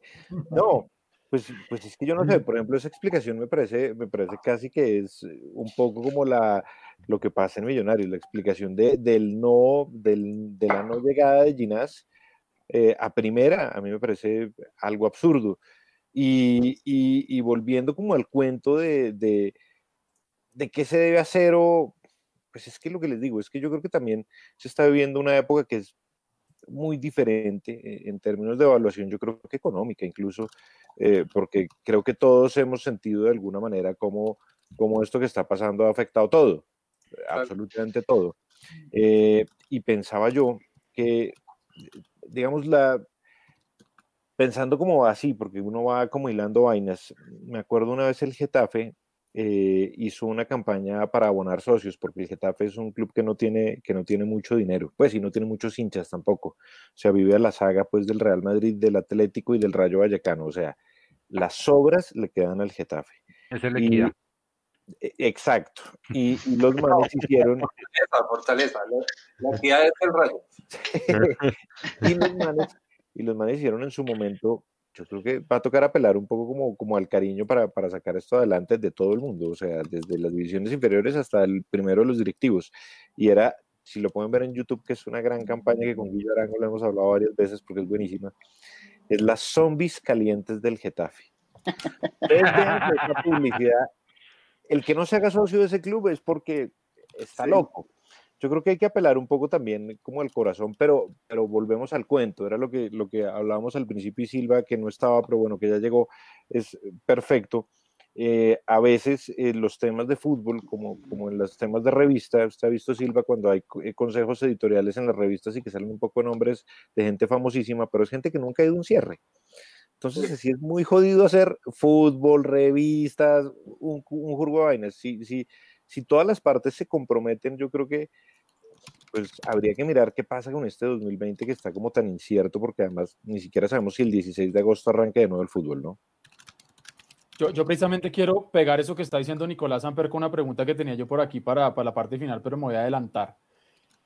Con eso que se está comentando, ¿no? De la situación que estamos viviendo hoy, una vez pasado todo esto, ¿qué creen ustedes que tendría que hacer eh, Millonarios para que la gente, por ejemplo, vuelva a comprar una boleta del costo de la boletería que tiene Millonarios, teniendo en cuenta las proyecciones económicas que tenemos, eh, donde vemos que hay índices de confianza del consumidor extremadamente negativos, menos 41% en abril, menos 34% en mayo, desempleo en, índices históricos, inflación del menos 0,32, que lo que indica es que el consumo se congeló. Eh, ¿Realmente ustedes creen que veremos un fútbol negocio diferente porque el debate que hemos tenido es, si acaba todo esto, cuando vuelvan, vuelvan a decir, la hinchada puede volver a los estadios, Millonarios saldrá a cobrar la boletería exactamente igual y la gente la podrá pagar, o ustedes creen que eso también va a obligar a que se replantee todo esto y Millonarios deje de tener 10 mil personas pagando 150 mil pesos a que tenga 35 mil personas pagando 60 mil. A ver, Silva. No, eh, yo creo que Millonarios tiene que a- acudir a algo mucho más emotivo eh, y a tocarle al corazón al hincha. Eh, la- eh, el hincha en el fondo siempre pone el corazón y, y ahí está, está latente. Pero la única manera para que el hincha responda es que Millos asegure unos jugadores y que presente por, por ejemplo, ya ahorita el nombre de Martínez. Decir, listo, logramos hacerlo de Martínez, por ejemplo. Pero si todos son dudas y todos son remiendos, es muy difícil que la gente le coma el proyecto. Pues obviamente, es que no, no. Entonces, si al contrario, lo que van a hacer es otra campaña emotiva de por favor acompáñennos, cobrando la misma taquilla como la cobran, para uno ir a ver, vuelvo y digo, a Balanta, a Adelante de Moreno, sí. ya, pues la gente obviamente que no les come. El primer proyecto que toca los corazones es el proyecto deportivo. Si Millos plantea desde ya, o sea, pronto, en esta semana, unos nombres y dicen, este es el club que tenemos, seguramente la gente apoyará, pero con unos nombres que valgan la pena, digo, con lo que hay, a, a firmarlos, pero por el contrario, todo lo que suena hoy es debacle, todo lo que se habla es se van y se van y se van, entonces ¿quién va a quedar? No, así es muy difícil eh, volver a creer, pienso yo. Don, don Guillo Ruiz, para darle paso al siguiente tema, que es el, la, la figuración internacional de Millonarios. Eh, usted que ha sido el que más ha visto aquí Millonarios en campeonatos internacionales puntualmente, Copa Libertadores, eh, Millonarios cometió un error creyendo o apostándole a, la, a mantener la nómina para la Libertadores del 2013, donde le fue tremendamente mal y también en la Libertadores del 2018 con, con Rus, es decir, se debió haber reforzado mejor, cometió un error manteniendo la misma nómina para afrontar esos torneos internacionales que son una deuda pendiente hace muchísimo tiempo para el club. Mire, yo, yo no, no voy a cambiar de opinión. Lo que yo siento es que es una gente que tiene miedo. O sea, si y alguna vez lo hablé con un presidente, eh, a mí me ofrecieron un día traer a Gamboa, traer a Borelli, traer a Navarro Montoya y a un cuarto jugador por una plata. Y me llamaron, a mí me llamaron, me dijeron, mire Guillermo, hay esto, sale cada jugador por 60 mil dólares el semestre, pero con estos jugadores muy seguramente Millonarios puede conseguir el campeonato y yo fui a hablar con el presidente. El otro era el Beto Acosta. Todos eran jugadores de más de 30 años, todos. No hay ningún peladito. Y yo fui, vino el empresario, habló conmigo, me contó el cuento, yo fui y hablé, y el presidente dijo, no, no, no, no, ni que me voy a endeudar. Yo puedo jurar que si Mineros trae esos cuatro jugadores, es campeón primero, se mete a la Copa Libertadores y se le ha cambiado el panorama completamente. Pero cuando uno tiene miedo, arma equipitos para, para los cuales les puede pagar el sueldo, pero no tiene aspiraciones. Es que uno siente que no hay aspiraciones. No se traen dos o tres jugadores que uno diga, mire, usted no tiene que traer más, yo lo dije hace un rato, no tiene que traer sino tres. Con lo que tiene se acomoda. En este torneo, como lo vemos nosotros, Claro. traiga suficiente. No necesita traer 10, no, no, no. O tres que hagan la diferencia. Con lo que usted tiene, arma un equipo que le pelee el campeonato. Y ese equipo es el campeón y va a la Copa Libertadores y va a la Sudamericana y va a no sé a dónde más irá. Pero seguramente que hay una plata para pelear, pero con un equipo con lo cual se pueda pelear. Pero ahorita un equipo como los que va- van a Copa, que juegan una, una fase y nos mandan a la casa. Porque no se armó un equipo para pelear la Copa, se armó para, para, ver, si que, para, para ver qué pasaba. Entonces yo, yo no veo un proyecto sólido y serio, honestamente no. Yo que pienso más en hacer un equipo que en hacer algo, un equipito, porque no es un equipo grande. Me, me da pena con ustedes que sea tan claro, pero yo no, yo no veo de Millonarios en este momento y no lo veo hace algún tiempo atrás un equipo que me inspire confianza, que uno diga voy a ir a ver a Millonarios. No, por Dios que no. No, Sí. no, no. Es que sí, Always Ready nos tuvo contra las cuerdas. Imagínense. ¿Cómo te parece? ¿Cómo te parece? Qué lindo ejemplo es. Un equipo que no lo conocen ni en la casa. Figurón, figurón Fariñez, ¿cuánto sacó a Fariñez en ese partido? ¿Se acuerdan? 10, 12 atajadas. Sí, figurota, penalti. Sí. Guillo Arango. Por eso, pero si se pensara en armar, además yo, yo creo que las, las inferiores hay que amarrarlas al proyecto grande. Se arma un equipo grande, pero las inferiores tienen que tener una estructura perfectamente definida, con proyecto, con programas de trabajo, con evaluaciones, con controles, con todo. Tiene que tener un equipo de muchachos que estén disponibles para el técnico que venga, juegue a lo que juegue. Usted tiene buenos jugadores de fútbol. No está esperando a que llegue el técnico para que vea, voy a ver qué hay, porque nunca le va a gustar ninguno. Esos muñequitos a mí no me sirven. Yo vengo a ganar, yo vengo a obtener resultados. No miran los pelados, los dejan allá tirados. No los miran, por bueno que sean. Yo insisto en que el ejemplo del que está en River, ese muchacho Carrascal. pasa por aquí, tipo que tiene grandes condiciones y cómo no se queda, o cómo no se queda en el equipo. Un par de años, no sé, dejen lo que llegue y, y, y sea la realidad que todos creemos que puede ser. No, Sí. se va. Tal cual. Y, así tal pasa. Y lo que, lo que dijo Nico hace un rato, tres gambetas y lo venden por 20 mil pesos. Ah, se. Claro. Tal Y cual. así no pasa nada, así no, así no hay solidez, así usted no puede mantener un equipo. Al primero que llegan y lo venden se va. Entonces, lo que usted ha trabajado, el chamito, yo vi el chamito el otro día trabajando muy bien, pero abajo. Creo que el mejor técnico debe estar abajo. Si ese trabajo tiene continuidad dos, tres años, y seguramente que van a mantener un lote de jugadores para ofrecerle al primer equipo, y el técnico que venga tendrá que elegir la calidad que, que ha desarrollado el trabajo durante un tiempo. Si no se pierde, se pierde también el trabajo. Y se pierde arriba y se pierde abajo. Y estamos desperdiciando una materia prima que es muy importante. Y así no vamos a tener jugadores hechos en el club como antes, no. Porque Miguel Y- Carlos proyectaba alguno. El último que yo siento que sacó jugadores y los dejó fue el Chiqui. Sacó a Carlos Mesa, Cervelión Cuesta, Nilton Bernal, a Carlos Rendón, un montón de jugadores que estaban ahí en las inferiores, en un buen trabajo, y los iba llamando de a uno. No son todos al tiempo. Y jugaba un partido y lo sacaba en otro y lo metía y le iba- dando confianza. Hasta que un día lo dejó. El equipo del 87 no es el equipo el mismo del 88 en Millonarios. Hay tres o cuatro ajustes perfectos. ¿Se acuerdan que se fue Videla por Claro. problemas eh, personales y el equipo no se descompuso? El equipo, el Chiqui lo mantuvo hasta el final y salió campeón. Bueno, ese es un proyecto sólido, con un equipo sólido, que, pero no se enloqueció, porque se fue uno, no se enloqueció. Acá no, ahora estamos vendiendo todo lo que llega, se vende. Todo. Así es, Sí. muy difícil, es muy difícil. Una, una pregunta con respecto a esa, a esa figuración. Estamos hablando del tema de representación internacional. Mm, Voy a remontarme a la historia y la historia es Millonarios el Ballet Azul le gana al Real Madrid en Chamartín, entonces todos los hinchas nos quedamos a vivir del recuerdo de, uy, le ganamos al Real Madrid, wow, le ganamos al Real Madrid, oh, le ganamos al Real Madrid. Lamentablemente en esa época no existía la Copa Libertadores y por eso pues todo el mundo dice si, si existiera esa Copa Libertadores la hubiéramos ganado tres, cuatro años seguidos, pero pues no existe y ya no podemos volver el tiempo atrás. Después empezamos a, a jugar la Copa Libertadores, somos el primer equipo, llegamos a semifinales tres veces, pero yo siento, y esto, esto también es una opinión que la, que la transmito a ustedes que también conocen mucho del tema y de la historia y del tema, siento que Millonarios, el embajador, le hace falta mística internacional. Y, y, bueno, está bien, estamos hablando de los últimos años que, como ustedes bien decían, se armaron equipos para ir a lo que fuera, a la maldita sea, participen en una fase y si pasamos bien y si no, gracias.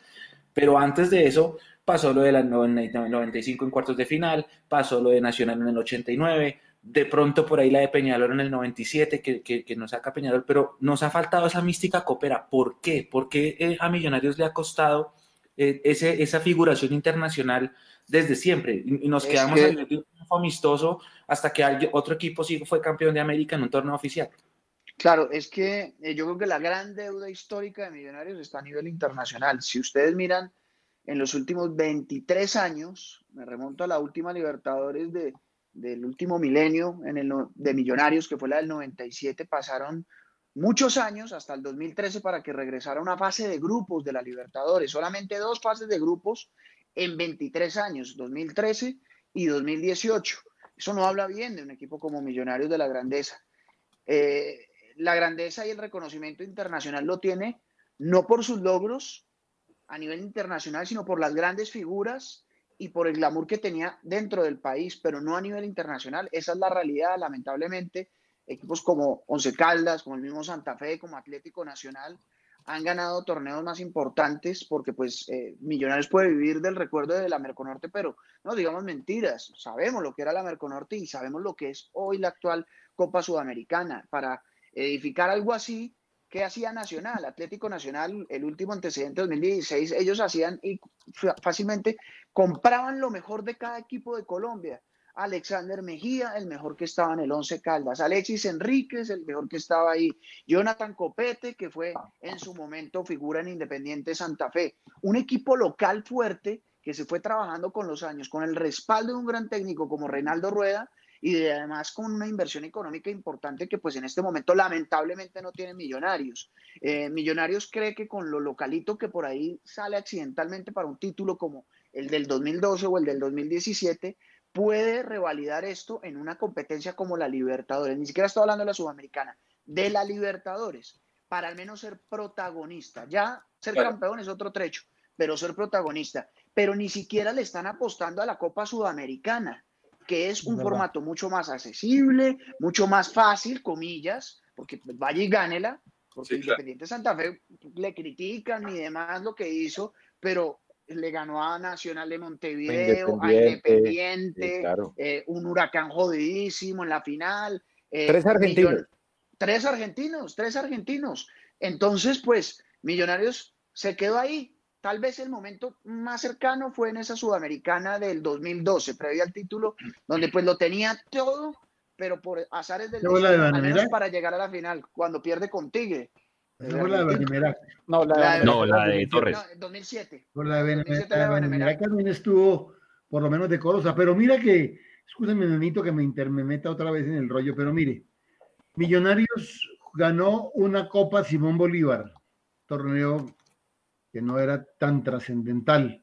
Ganó la Merconorte. La Copa Colombia que se ganó en los 50 se la ganó en el escritorio. El Caldas no vino a jugar a Bogotá. Sí, señor.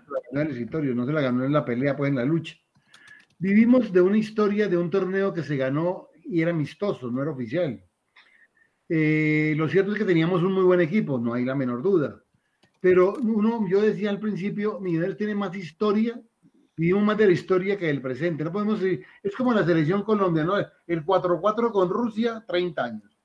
El 1-1 con Alemania, otro tanto. Bueno, afortunadamente las últimas, eh, aunque cambió algo en los últimos mundiales, pero vivíamos de ese cuento y Mineros vive de ese cuento. Ya la historia se vivió, se tiene, la divisa es respetada en el mundo, lo que tú ustedes quieren, pero no volvió a ganar nada. O sea, Mineros internacionalmente jugó una semifinal contra Sao Paulo cuando se lesionó Alejandro, que estuvo cerca, perdió 4-0 allá, pero aquí un partido interesante, un 0-0 interesante aquí, un equipo maravilloso el que tenía Millonarios, no logró concretarlo, y luego otras copas, la del 79, aquella donde Willington jugaba con Independiente y San Lorenzo, una copa que fue interesante pero que se consiguió acá, no afuera, afuera se perdió, pero el equipo, ¿qué significaba? Que el equipo estaba construido para jugar domésticamente, acá, aquí. No era un equipo de nivel internacional. Y cuando nos rompían la cabeza. Cuando vino Bilardo, a coger, y después me trae que ponga ejemplos que no son millonarios. Cuando vino Villardo y cogió el Deportivo Cali, armó un equipo con jugadores que tenían la cabeza puesta en que podían conseguir logros mayores. Y armó un muy buen equipo, con muy buenos jugadores. Y acertó en las contrataciones. Traer a Landucci, contratar a Escota, tener a Benítez, una defensa sólida, un arquerazo. Tipo armó un equipo para pelear y llegó a la final. Y al año anterior también estaba en semifinales, con el mismo Boca, ¿se acuerdan? Estuvo ahí y ese equipo estuvo bastante cerca de ser campeón. Armó un equipo con esa mentalidad. Ganar. Les tocó un 4-0 en la bombonera terrible, porque ese partido fue tenebroso por todo lo que significó, el temor que, que, que, que los jugadores entraron a la cancha estaban muertos del susto, queríamos quemar su casa, un montón de historias pues, que después circularon, pero el equipo llegó a finales. Y Nacional, un partido de Copa donde también duro, pero se mantuvo y ganó. Y el Caldas, uno dice, ¿cómo ganó el Caldas? Ganó a los murciélagos. Ganó. Sí. A los murciélagos, lo que sea, ganó. Pero sabe también, ¿Ah? ¿Sabe también qué pasó, Guillermo? Que me parece que hay que decir, eh, el- los dos grandes procesos, uno de los dos grandes procesos de Millonarios, el equipo de los años 70, yo recuerdo también en mi niñez que cuando jugaban la Copa Libertadores siempre se hablaba de unos robos y de algo que era eh, eh, histórico, la mano de pata que le daban, por ejemplo, a Willington Ortiz, y cómo en esos años, en la década de los 70, ir a, buscar partidos en Uruguay, en Argentina, era casi un imposible, porque eh, la violencia que había en la Copa Libertadores era, pero increíble. Reinante, reinante, sí. Eso lo, lo- recuerdo en mi niñez claramente. Ya Wellington volvía, volvía como un Cristo. Lo mismo Morón. Eh, Era una cosa increíble. No con eso quiero justificar, pero también eh, acuérdese del caso del famoso árbitro Rufino, que terminaron de el rufián, que eh, roba a millonarios acá en una compañía. Después el otro gran proceso es el de, el de Chiqui García en los 80, y ese equipo tenía toda la casta para pelear la Copa Libertadores, pero se, se enfrenta con Nacional y aparece, eh, como me decían a mí en la universidad, su tío Hernán Silva, me decían, tío Hernán Silva fue el que se nos. Así se llamaba. Y eso, digamos, hay que decirlo en las posibilidades que Millonarios pudo tener internacionalmente. Lo otro ya ustedes lo comentaron. Es que, pero es que una cosa muy breve y es que revisen que incluso mejores equipos de los que ha tenido Millonarios en los últimos años no hicieron nada en la Libertadores. Si uno mira el del 85, o sea, Vivalda, Sí, sí, sí, sí. Funes, indiscutible. un combazo. Ese que tocó en Guaraní Cerro Porteño, ese era. Sí, y, y Guaraní Cerro Porteño, pues digamos que Cerro era fuerte, tenía el Gato Fernández, tenía Núñez, bueno, tenía un par de sí. Ragle, bueno, tenía un par de jugadores ahí como buenos, pero no era pues Guaraní, era cualquier cosa. Y, Sí. Aquí, aquí hizo cinco. Claro, ganó 5-1, pero perdió allá 2-0, me parece. 2-0, 2-0, sí. Bueno, e- entonces uno dice, hablando de la mística, que era lo que, lo que, lo que planteaba Luis Gabriel, a mí me parece muy extraño que un equipo que ha tenido semejante formación, que ni siquiera fue campeón del fútbol colombiano esa formación, sino que entra a la Libertadores como segundo del año 84, ni siquiera es campeón ese equipo. Eh, no haya ganado nada, eh, para mí es una cosa absurda, es como lo que vivió durante muchos años San Lorenzo de Almagro, que le tocó vivir a la saga de Racing, de River, de Independiente, de una cantidad de clubes hasta que por fin se quitó ese, ese, como esa pátina tan desagradable de no ganar afuera. Pues a ellos les decían, eh, ¿cómo era? El Club Atlético San Lorenzo Almagro. Club que- Club Atlético Atlético sin Libertadores de América. América. Bueno, Sí, hay, una, hay una cosa y es que no nos olvidemos de que los arbitrajes generalmente no nos favorecían. No Sí, claro. solamente lo de Rufino, los árbitros a, a a Millonarios, a Santa Fe, al que fuera en la Copa le daban garrote. Eso estaba planificado desde el sur, eso no era una cosa gratuita. Y sabíamos que el árbitro que venía nos iba a marcar la calavera de entrada. Y teniendo muy buenos equipos, tanto Millonarios, Cali, el que fuera, los árbitros nos volteaban. Analícenlo bien juiciosamente y verán Claro. de la cantidad de amañados que hubo, Y- hubo un montón de arbitrajes amañados donde los equipos, además y nos les- faltaba peso dirigencial, nos faltaba influencia en el sur, donde los tipos mandaban, allá mandaba Argentina, Brasil, y, claro. chao, y nos ponían el árbitro que querían y entonces nos, nos volteaban todo. Don Guillermo, en ¿cómo la va pena. que eh, eh, Willington Ortiz me contó en ese partido contra San Lorenzo del año 73, ¿es, ¿no? Cuando eh, van allá y le cierran el camerino, esta historia me la contó Willington, cierran el camerino de Millonarios, le cierran la puerta, les ajustan para que no salieran y por las ventanas les tiraron dos bombas, Explosivos, sí, sí. bombas. sí. ¿Usted cómo puede pensar eso hoy que llegue a suceder hoy? O sea, sencillamente Claro. imposible la demanda, lo que pasa, en fin. No, en ese tiempo, esto era antes de salir al partido, ¿no? Y aún con eso salieron a jugarlo. Y Willington me dijo, lo que a mí me daban, de, eh, me daban, me buscaban y me daban trompadas de frente al árbitro. No pasaba absolutamente nada. Eso era porque lo que acaba de decir don Guillermo, eso había un peso enorme en el sur y era pasamos porque pasamos como sea. Vea, le cuento otra, Mauricio. Sí, En el año 63, Millonarios, Botafogo, en el 64, perdón, Millonarios Independiente jugaron la eliminatoria con Alianza Lima, ¿se acuerdan? mm, Resulta que el partido final, el, el cuarto partido final, en Bogotá contra Independiente. Si ganaba Millonarios, pasaba a Millonarios. Independiente no vino. Adujo que había un problema entre Fedebol y de fútbol Sí. y no vino. Y pagó No. 10 dólares 12 años después. ¿Cómo seríamos de inocentes los dirigentes en Colombia? Le regalamos el partido y cobramos cuando el cuando les dio la gana, porque Sí. así se manejaba este rollo. Esa era la, la Copa de Campeones, era eso. Entonces, no, no vamos a, no, no- no le echemos la culpa de todo a, a la dirigencia, pero sí hubo de alguna manera mucha inocencia a la hora de enfrentar ciertas situaciones. Cuando íbamos a las, miren, les voy a contar una historia que es la última y después una anécdota curiosa. Fui con Gorayev, con Alex, al sorteo de la Copa Libertadores del año 81 a Lima. Y nos reunimos con Aragón Cabrera, que es el presidente de River, el presidente de, de Independiente, éramos Rosario Central, el, presidente era ¿Hizo o quién una sería? cosa olímpica, eh, estaba Aragón Cabrera, Gorayev, estaba el, el eh, Fuad Chan, estaba Junior, éramos millones, éramos Santa Fe, éramos Cali, Junior, River y Rosario Central, los que jugábamos la fase.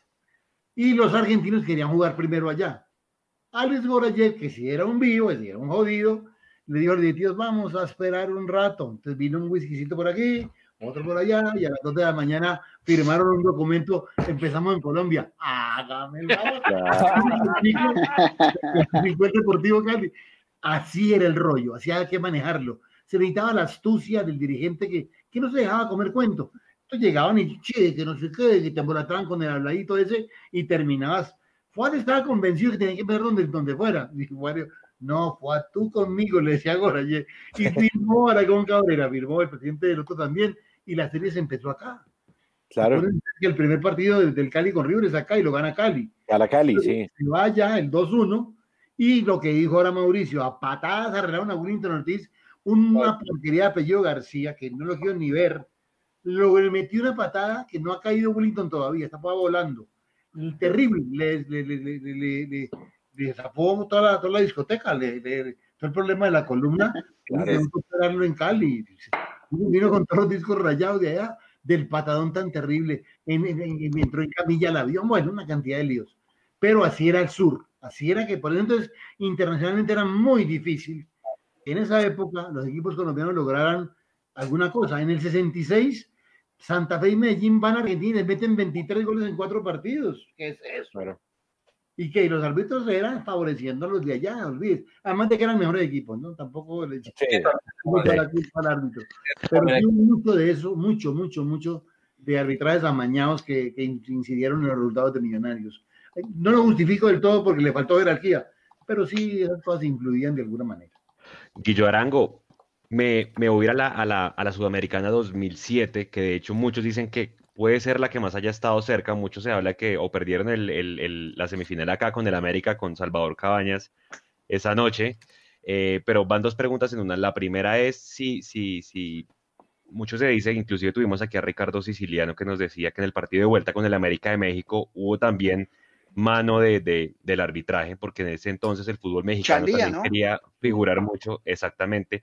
Y la otra es, y para hacer el contraste con lo que pasa hoy, puede ser que en ese entonces el tener tres capos, y hablo de Siciliano, Bedoya y Gonzalo Martínez en el equipo, digamos, pesa bastante y ayuda mucho a ese tipo de torneos. Y lo traigo a hoy, pues porque efectivamente mucho se habla que a hoy le hace falta un capitán de Liderazgo. millonarios de ese talante, un capo. Sí, eh, es Sí, que realmente si uno mira en el fútbol co- colombiano en general, eh, nos hace falta el hombre de temperamento, de- el, el Mario Alberto Yepes. Estamos preguntándonos, bueno, ¿y cuál va a ser el reemplazo de Mario Alberto Yepes en la selección? Imagínense en Millonarios. La cosa pues eh, se va un poquito más allá. Eh, Atlético Nacional lo recordaba, el tipo que le hablaba a todos los árbitros y los encaraba y los amedrentaba era Alexis Enríquez. En Millonarios no hay un jugador así. Está en formación John Duque, me parece que puede ser un buen referente. Muy Si es que no lo chiquito, está venden. muy chiquito. Está muy chiquito, pero igual, así como está la cosa, también en esto lo venden. Un Macalister Silva. Eh. Mauro, es que no hay un jugador referente que, Pero que hable Duque, con los árbitros. John Duque, ¿qué edad tiene? John Duque, 28, 24, 25. 26, 27. 4. Tiene 27 años, ¿o no? Hagan sus Sí, apuestas. Bueno, No, Duque, 26. Duque creo que tiene 28, ¿no? no modelo 28 92. cumplió, sí, 28 cumplió la semana. Está semana. grande. Ah, no, no, no, eso, yo me quedé en 25 de rato. una cosa. John Duque es un tremendo jugador, 26 años. pero no putea a sus compañeros. Claro. Clave. John Duque no Necesitamos un malo. Eh, no, un malo, pero ve- que despierte al Un equipo. líder, un líder, un Exacto, líder, un líder. un perro de presa bravo. Lo que Bueno, era Román antiguamente, Supuestamente Román que iba a llegar y él quería venir y prefirieron apostarle a otro tipo de jugador. Vargas, que sí, puede ser laborioso, interesante. Ahí mm, cometió un par de embarradas en los primeros partidos de Millonarios. ¿Y Román Torres qué? Prefirieron, obviamente, no tener dos centrales extranjeros y ahora me- imagínense la situación, no hay ni uno. O sea, eh, es Vargas más el que le pongan, Breiner Paz o algo así. Y era Román Y viendo a ver Torres, qué pasa porque con era los Román Matías, ¿no? Torres el hombre del temperamento del título Claro. del 2012 y después de lo que pasó, pero no, no lo hay. Yo aprovecho ¿Cómo precisamente llama para preguntar. que tiene, ¿cómo, cómo es que le decían a Ratín? No el patrón, sino tenía un, eh, un apelativo que se me, se me pasó ahorita. La rata, ¿no era? ¿No le decían la No, rata? no, no. El, que, el jugador que es temperamento, caudillo, caudillo, El caudillo. caudillo. caudillo. Ese jugador en Argentina era muy famoso por eso, porque era el que tenía liderazgo en la cancha, el que mandaba, el que ordenaba, el que en el córner decía venía acá, marca allá. Ese no está en Millonarios. Y en muy poquitos equipos de Colombia hay un jugador de ese orden. Nos acostumbramos a jugar los partidos planitos. No hay jugadores que uno diga, ese tipo tiene mando, tiene, eh, tiene influencia en el equipo. No. Muy Es que difícil. eh, por lo general, Guillermitos, eh, los jugadores y también los dirigentes, ¿no? Es Ese que, peso ¿sabe- específico, ¿no, Nico? Que Pero, ¿sabe? Yo creo que hace de esas falta- reuniones. ¿Sabe? Yo creo que hace falta que yo creo que no nos hemos dado cuenta y, y hace rato se nos pasa como de frente la tortuga. Ahorita que ustedes hablaban de Libertadores antiguas, esas Libertadores eran bravísimas de ganar. O sea, los equipos que ganaron las Libertadores eran de verdad una cosa, un monumento a la épica. Hoy yo creo que ganar una Libertadores es mucho más fácil de lo que se cree, porque llega una cantidad de ripio a, Es verdad. a las fases previas, a la fase de grupos. Si usted hace como el ordenamiento de, de las zonas, que son un montón ahora, uno encuentra dos grupos de la muerte. De resto, llaman grupos flojos. grupos donde uno se encuentra con equipos chulísimos, pero que no pasa absolutamente nada. Claro, antes iban los dos mejores. Suramericana, además. Eh, acuérdate, Claro. El último independiente que se ganó la Suramericana, ¿qué clase de independiente era? No era nada. Recuerden, Venía de la recuerden B. Con los de antes nada que ver. Ah, Era que- un equipo cualquier cosa. Y, y- y eso yo creo que también eh, eh, en eso hemos fallado, como, como, Sí, sí. como en ver la Libertadores una cosa como lejísima. No, No, yo, yo creo que un torneo que se puede ganar Pues fácil. es que mi- mira cómo se la ganaron se Caldas. la Suramericana y apostarle a la Suramericana, como dijo Guillo, es que tampoco Millo le ha apostado a la Suramericana A ninguno. decisión, con total decisión, porque se puede, claro que se puede. Con los últimos ganadores, por Dios. Claro. eh, La final, la final de la Sudamericana fue independiente del Valle Colón. Sí, Sí, Bueno. de acuerdo. no los conoce nadie, hermano. No, sin ninguna. sí, no los conoce nadie. no. Independiente del Valle ha hecho un trabajo O sea, interesante. ¿No quedó campeón un equipo, un equipo en Perú que nunca fue campeón oficial? Cusco, Cienciano. Cienciano. Cienciano nunca fue campeón oficial en Perú y quedó campeón. Claro, Quedó, por eso. sal- Salió de, Hoy- de la nada. ¿eh? Jugaban allá con las llamas en, en el cielo. Era muy difícil, muy difícil. Hoy es mucho más fácil ganarse un torneo de esos. Lo que pasa es que aquí no nos hemos avivado. Y Nosotros necesitamos problema. armar unos equipos que te permitan tener la consistencia de pelear contra los equipos chiquitos y pasar por encima de ellos. Es que Cualquiera es lo lo, cualquiera es lo que yo les entonces, decía. Así es muy que difícil. Con Nacional no es que haya pues no votado, parte. Nacional no es que haya votado la casa por la ventana para ganársela del 2016. No, Se trajo lo mejor del eje cafetero, del, del equipo colombiano. Pero era un equipo, pero fue- un equipo sólido, era un equipo sólido. Sí. Claro, claro, Guillo, pero porque trajeron un- unos hombres eh, interesantes para el medio local, no de Jaguares de Córdoba, no del Pasto, de unos equipos de medianía interesantes como el Once Caldas, como el Quindío, Sí, y sí. lo rodearon además con hombres de experiencia y juveniles, como era el caso de Marlon Moreno. y Ahora que hablamos de esos jugadores juveniles, que ¿qué es lo que pasa? ¿Por qué no se van y por qué no juegan en Selección Colombia los jugadores de Millonarios de la base? Porque pues no revalidamos eso a nivel internacional, entonces por eso ni los Pedro Franco ni esos jugadores tienen una trascendencia tan importante y ni siquiera los van a tener los de ahora porque va a ser muy difícil llegar a una competencia con una nómina así. y Guillo, una cosa, una que es importante. Nico, Juan Guillermo hizo un trabajo recientemente, escúcheme que lo ponga acá, donde analiza los, los jugadores colombianos afuera. 700 y punta. Impresionante.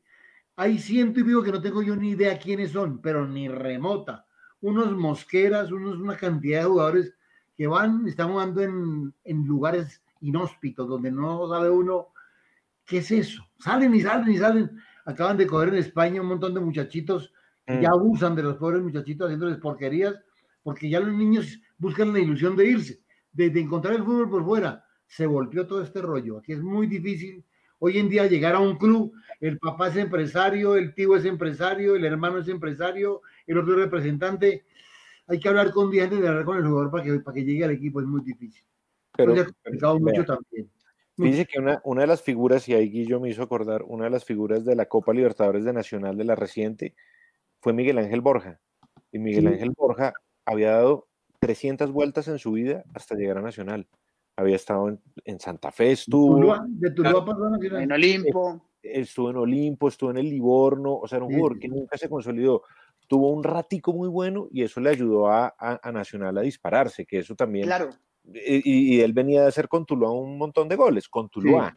Sí. Es que ahí es donde uno tiene que ser oportuno. porque traen un ¿Y qué tipo que está dulce con el ¿Dónde gol, por más que sea Cortuluá, pero Cortuluá con Miguel Ángel Borja llegó a unas semifinales Claro. del campeonato colombiano. Sí, Entonces trajeron sí, un sí. tipo en racha goleadora y, y repito, de un equipo chico. Y lo hizo Es que, perfecto. Sí, o sea, no es que uno tenga que traer, yo no sé, a Ignacio Escoco, No, eh, no, traer a, A Falcao. no, y no no, se olvide de. Congo, papito, no se olvide de Congo. A Congo con Bueno. dos goles arriba y lo vendieron por una fortuna. Golazo le metió al- ¿Se acuerdan de Congo? Madrid. Pero fue. No, ontólogo en River, imagínense, es una maravilla. Por un par de goles hizo una noche que se enchimbó. Háganme el favor. Punto. Porque no sé si no correr, no corría. Hoy creo que está corriendo también. Sí, Lo también. tiene medio apretado allá en sí. España por otra razón. Señores, con lo que decía hace un momento Nicolás Amper, yendo inclusive mucho más algo, algo más cercano eh, de ganarse la Libertadores. Millonarios, cuando empezaron los torneos cortos, yo personalmente como hincha dije, ahora sí, porque ya no tenemos que estar haciendo el parto de ser campeón de un año completo como lo habíamos logrado los 13 títulos anteriores, sino ahora cada seis meses un campeonato imposible que no, ¿sí? Y, y así todo tampoco le apostamos a eso. Y ahí fue donde Nacional se despertó y sacó nueve títulos en, de, de campeonato Claro. de seis meses. Sí, sí, sí. Y Millonario no fue capaz tampoco. Yo en serio como pensé que ahí nos íbamos a despertar y solamente dos títulos. Eduardo, y esos títulos además que logró Nacional fueron parte, volvemos a la idea de proyecto, Exacto. porque cuando la organización Ardila Lu le dice, bueno, vamos a meterle plata a Nacional, ¿cuál era su, cuál era su idea inicial? Ganar la Copa Libertadores de América. Mm. ¿Qué hace uno para ganar la Copa Libertadores de América? Empieza a ganar en Colombia. todo acá, ¿Usted claro. qué hizo en Colombia? Listo, lo eliminaron en Copa Libertadores, vuelva y arranque, pero ganaba acá y ganaba todo. Pero la base estaba hecha, la base del Obvio. equipo estaba hecha. y el proyecto, la idea, el, el, el mirarse uno. El objetivo estaba claro. 20 años, ¿Qué va a hacer? Más o menos de su vida. Bueno, pues en 20 años Nacional, porque creo que fueron 20 años que desde que los Ardila metieron plata en Nacional Sí, hasta que, hasta que 96. Nacional queda campeón. Entonces uno dice, fíjense que eso tiene que ver un poco con, bueno, nosotros nos vamos a volver importantísimos en Colombia. O sea, nosotros no vamos a discutir con nadie aquí en Colombia. Nos tenemos que volver, que eso lo estaba haciendo el Junior un poco también, como nos vamos a volver fuertes aquí. Y se volvieron fuertes y, y- y- y se ganaron un mundo de títulos. Pero entonces, ¿qué es lo que crea? Que era lo que decía Eduardo, ¿qué es lo que crea eso? Apostarle a un proyecto que es decir, yo me voy a ganar la Copa Libertadores de América. De pronto no me la gano este año, me la puedo ganar en 5, en 10, en 15, en 20 años. Pero yo tengo que trabajar para ganarme la Copa Libertadores. ¿Y cómo me voy a ganar la Copa Libertadores? Tengo que ser campeón acá, tengo que jugar Copa Libertadores, tengo que llegar a fases eh, largas de Libertadores hasta que un día me la gano. Sí. Tengo que mantener un equipo, un Claro, equipo durante dos o tres años para cumplir el objetivo. Si no, no lo logro. Cambiando el equipo cada seis meses no conseguís nada. Eso está clarísimo. Sí, el discurso es importantísimo también, Nicolás. Eso es clave que hace poco estaba viendo yo a los jugadores de la selección Colombia dando declaraciones, a Falcao incluso, sobre tenemos que ganar los títulos. Es que ya la selección Colombia tiene que ganar los títulos. O sea, claramente ya les hablaron de ese tema y les metieron en la cabecita que esto ya no sirve más si no se gana la Copa América, por ejemplo. ¿no? Exacto. Eh, y yo creo que eso también tiene que pasar con Millonarios desde la directiva. Alguien que diga el proyecto es los títulos. Punto. Punto. Y vamos es para allá. O sea, pero y, y, metérselo a los jugadores y que lo hablen y lo expresen en la cancha y que lo tengan muy claro, porque si no, pues es muy normal, pues no entrar a los ocho es normal, es normal. Sí, sí exacto. Presentado así y no pasa nada, y no pasa nada. No, no entramos a los ocho, gracias. Nos vemos. El mundo conforme. Y todo mundo conforme. No entramos y listo. No pasa pues nada. Sí, el gran logro se convirtió en clasificar, lo cual es un papelón. No, sí, claro. claro. Y hasta ahí llega. Chao. Pero el discurso es algo más sólido y tiene de, de largo, también tiene, tiene que tener un liderazgo sólido desde lo filosófico, en el fondo, de que mande una, un, un, un mensaje bien clarito y bien fuerte y bien pesado. Y ¿no? desde lo... Si no, si no lo, lo económico. Pues obviamente, como decía... No, yo pensé que estaba fanando, Nico. Pues hay que traer unas fichas, obviamente. Unas fichas que con, como dice Guillermo, con tres jugadores, tres jugadores, la vuelta cambia. Tres grandes, la vuelta cambia seguro. Dice, dice cuál fue la vuelta cuando Lillo, cuando Lillo vino aquí a Colombia. Cuando Lillo lo presentan en la rueda de prensa, dice, bueno, ¿y estos manes dónde se van a bañar? Sí. No tiene una puta ducha. ¿Cómo, ¿Cómo carajo pretende ganarse a la Libertadores? No, la, la Libertadores de la suciedad es la única que uno se gana sin ducha. Y además, usted cómo le imprime, cómo le imprime a usted a un jugador profesional de fútbol Claro. que este equipo es grande si usted no tiene una ducha. Pues es- Sí, eso- completamente de acuerdo. Eso, eso lo hizo La sentado. grandeza empieza desde la puerta. Lo Eh, que el- hablábamos en el, en, el, en el programa pasado, desde que un jugador, cu- cuando hablamos con Fernando Uribe, cuando un jugador llega a Millonarios, que usted le diga, venga papito, así como cuando usted llega a una empresa, que le hacen la charla corporativa, venga papito, le diga usted a dónde llegó. Sí, porque hay jugadores que ya saben que hay otros que no saben que es Millonarios. Pero aparte de mostrarle la historia, demostrarle que realmente no es un dinosaurio que está dormido, sino que todavía tenemos algo para poder hacer. Y Claro. decir, venga, ese es el equipo, aquí está su ducha, aquí está su bus, Claro. aquí está su hotel, aquí está su ropa, aquí están sus cosas, pero ese es el otro problema, que los jugadores llegan acá, como decíamos al principio, muchos no sabemos cómo ni por qué llegan a Millonarios, ¿sí? A veces ni siquiera tienen la culpa de haber llegado acá. Lo Sí. que decíamos en algún momento, si a mí me llamaron y me dicen, yo firmo con. Millonarios, yo voy y firmo, feliz de la vida, ¿sí? El problema es cuando ya llegan acá, ¿cuál es ese proyecto deportivo, pero institucional, que esté amarrado? Las dos cosas amarradas y que tenga lógica como una empresa. Si, la- si esta gente de Amper lo quiere manejar como una empresa, perfecto. Objetivo general, objetivos específicos, objetivos que se puedan medir en el tiempo, alcanzables, realistas. Y al final, si no, si no cumpliste, te vas. Si usted en ventas no vende, lo votan. Es que yo Pero creo que acá, es acá el, no cumplimos y, ay, no, está bien, qué pena, sigamos. Y a los ese que es el sí principal cumplir, problema, Eduardo, que lo ven ya exageradamente como empresa. Exacto. Eh, y, y pues en esto del fútbol que es tan particular se debe arriesgar. Usted hablaba ahora de Fernando Uribe. Fernando Uribe se muere por estar en Millonarios. Casi Oiga, que la ¿qué prioridad para volver al fútbol colombiano es Millonarios, Mauro. Pero ¿Qué digo? como- ¿Qué les digo en el programa Uribe? Porque sí me interesa, porque estaba cerquita, ¿no? No, no, pues él siempre ha estado cerca porque él quiere, Mauro, pero Claro. Millonarios no es capaz de pagar el salario de él. Ese salario se hubiera podido pagar fácilmente si no se hubieran traído los Auches, los Insúas, jugadores que costaron en su momento muchísima plata y no traen un tipo colombiano, goleador, que quiere a Millonarios. Ni siquiera es formado en Millonarios, pero quiere a Millonarios. Lo que pasa es Entonces- que el, el tema con Fernando Uribe es que él, gracias a Millonarios, pudo ser eh, botín de oro. Él siempre quiso ser botín de oro. Y con Millonarios lo logró. Y ese es la gran, la gran, eh, la gran agradecimiento que le tiene Fernando Uribe a Millonarios. Pero mi pregunta es, hombre, listo, si desde el punto de vista de la caja del equipo no se le puede pagar el salario, perfecto. Pero en una época Pepsi se metió la mano al bolsillo. Porque la directiva se sentó y habló con ellos. O sea, ¿dónde están esas nuevas iniciativas? Hoy es, hoy es diferente hablarlo, porque estamos en una coyuntura donde volvemos a lo mismo, seguramente va a ser todo distinto, ¿sí? Pero, Ah, pero si lo hablamos hasta antes de la pandemia, no vimos tampoco nada diferente de Millonarios, ¿sí? Donde usted pueda decir, oiga, Pepsi, eh, Águila, venga, mire, Fernando Uribe quiere volver, no lo puedo pagar, ¿qué vamos a hacer? Y entre los dos se pagan y ya, así llegó Watson, así llegó Dairo. Claro. Oíme, Nico, ¿vos te acordás cuando llegó? ¿Vos te acordás, Mauricio? No, una pregunta. Fernando Fede Willy, que vino de Uruguay, ¿se acuerdan? Sí, claro. Con Lazarte. Sí, ese que todas las artes, ¿no? ¿Usted oyó hablar de ese tipo antes de llegar a Colombia alguna vez? Nunca. No, nunca. Y si usted hace la lista de millonarios de los últimos seis años, va a encontrar Auche. Pucha, vaina de dónde salió. Uno empieza a ver un montón de nombres que no sabe uno de dónde salieron. No sabe. Inclusive, yo les juro que yo no tenía ni idea que ese Ortiz existía, el costarricense. Bueno, hizo golcitos, bueno, pues, punto uno le pega alguno, pero, y no es eso.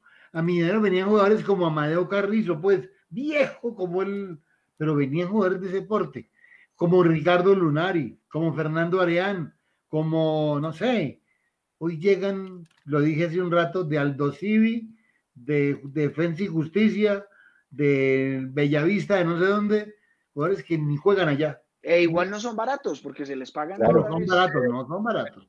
Porque el empresario está ahí rondando, es el que lleva y edita la. Porque otra cosa que se perdió es que ya los dirigentes no van por los jugadores. Uno, nosotros nos íbamos a Argentina o Uruguay y estábamos un mes mirando, mire, ese parece que. Y se averiguaba de la familia y del tipo y, del, y de todo, y veíamos el gráfico. Aunque la gente diga que el gráfico era una porquería, era una herramienta muy importante para valorar los jugadores. Uno hacía seguimiento a través del gráfico. Que vendía jugadores, claro, pero vendía buenos jugadores. Tampoco, el gráfico hasta, hasta, el gráfico se acabó. Qué cosa no. dicho, no dicho, muchachos, ¿saben qué? Yo quería hacer.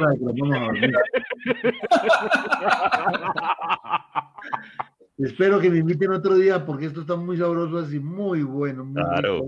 ya nos están diciendo en el, en, el, en el chat de YouTube tenemos casi más de 300 personas y todos coinciden en decir lo mismo. Esto hay que repetirlo. Cada invitado va para un, para un especial independiente. Así que, señores, ya quedaron comprometidos todos. Sí, claro. Y por favor, métanse a Facebook y vean mis, mis historias corticas. Ahí hablé de Maradona, de Pelé. Eso. De, los, de los 10 jugadores que trajo Millonarios eh, argentinos en el 67, ¿se acuerdan, no? Que trajo Pipo Rossi, trajo 10 argentinos en mes y medio. ¿Se acordaban o no? No, Guillo. ¿No te acuerdas? No. ¿Nico? No, Guillo. ¿Puedo contarlo en dos minutos? Por chao. Sí, sí, sí, por supuesto. a, fin del 66, ya ha terminado quinto el campeonato. Y eh, entonces eh, Alfonso contrató al Pipo Rossi. Y había una platica, porque supuestamente no hacía dinero. Y se la dieron al Pipo, trae cinco jugadores. Y el Pipo se fue a Argentina y trajo cinco argentinos. Juan Carlos Valentino, central, que ha estado en Argentino Junior y en River, a Carrasco, Roberto Carrasco, que nunca se puso la camisa de Millonarios, llegó lesionado y se fue lesionado. Juan Carlos Grusein, un puntero derecho, que en un partido fracturó a, al Papo Flores en, Bucaramanga y el Papo se, tuvo que casar eh, con yeso. Eh, Emilio Melón, que era el concuñado de, del Pipo Rossi, que fue el que marcó en el partido del debut de esos tipos, y el otro llamado Eduardo Casi, que hizo un gol de nalga justamente contra, contra el Santos. Cuando se ganó ese partido el Santos, que fue cuando apareció el equipo, todo el mundo dijo, ¡qué jugador! Mentiras. Dos fechas después, Millonarios se enfrenta a Racing y pierde. Y hay un asado en la finca, allá en la 200. Y Pisuti le dice a Rossi, mira querido, con esos jugadores no vas a llegar a ninguna parte. ¿Qué circo tenés? No. Millonarios juega el campeonato, arranca muy mal, ya Alfonso estaba pendiente de lo que le ha hecho Pisuti, entonces le dice al Pipo, venga Pipo, hay que cambiar ese lote porque eso no sirvió para nada. Y lo mandó a Argentina otra vez. Se fue el Pipo.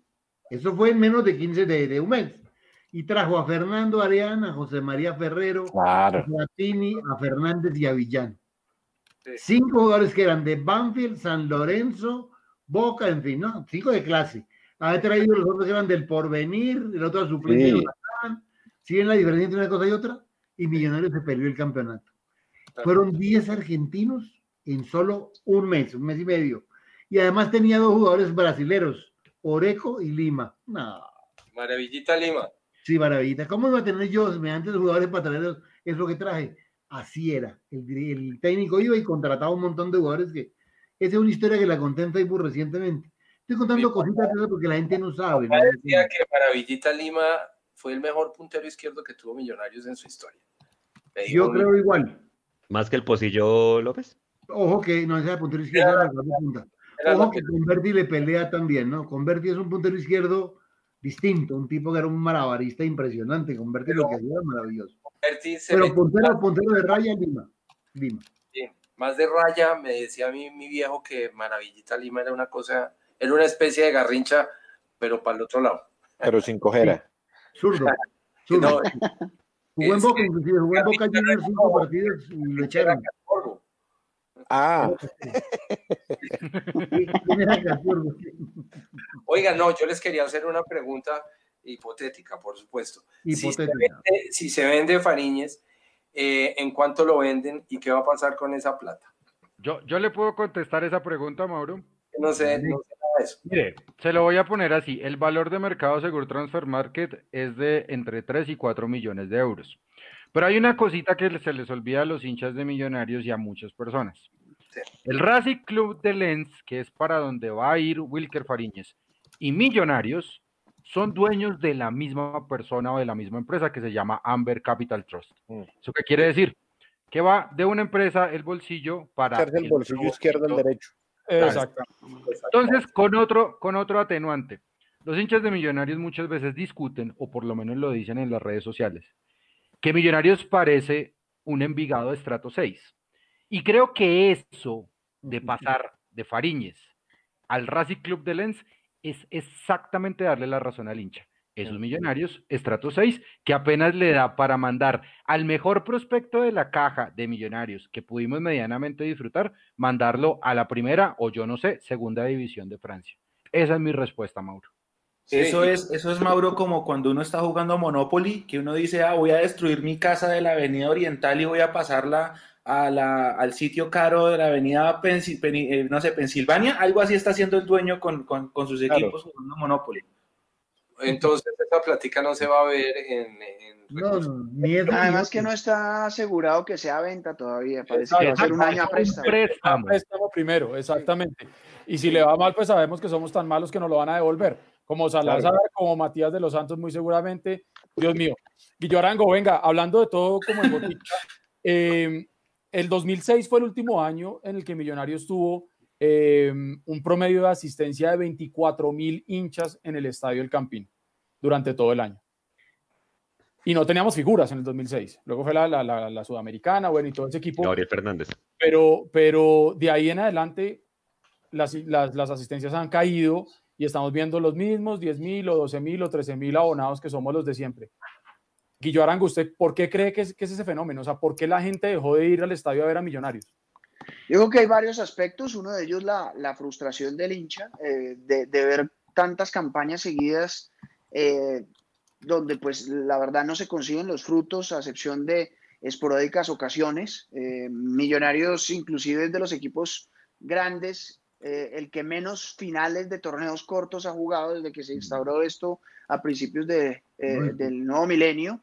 Eh, además, también siento yo, es una hipótesis mía, que la hinchada se ha envejecido un poquito, un poquito eh, se ha envejecido en el sentido de que no se está formando ni se está trayendo al nuevo hincha, y pues no se atrae simplemente porque no se está ganando, eh, como lo está haciendo Independiente Santa Fe. Ustedes ven Independiente Santa Fe, ha crecido un poquito su promedio de espectadores porque pues ha revalidado, ha hecho unas campañas de mercado muy interesantes, porque ha ganado títulos, porque eh, tuvo una racha victoriosa y esos frutos se van a ver más adelante. Puede que ahora no tanto como, como la gente espera, pero sí los van a ver.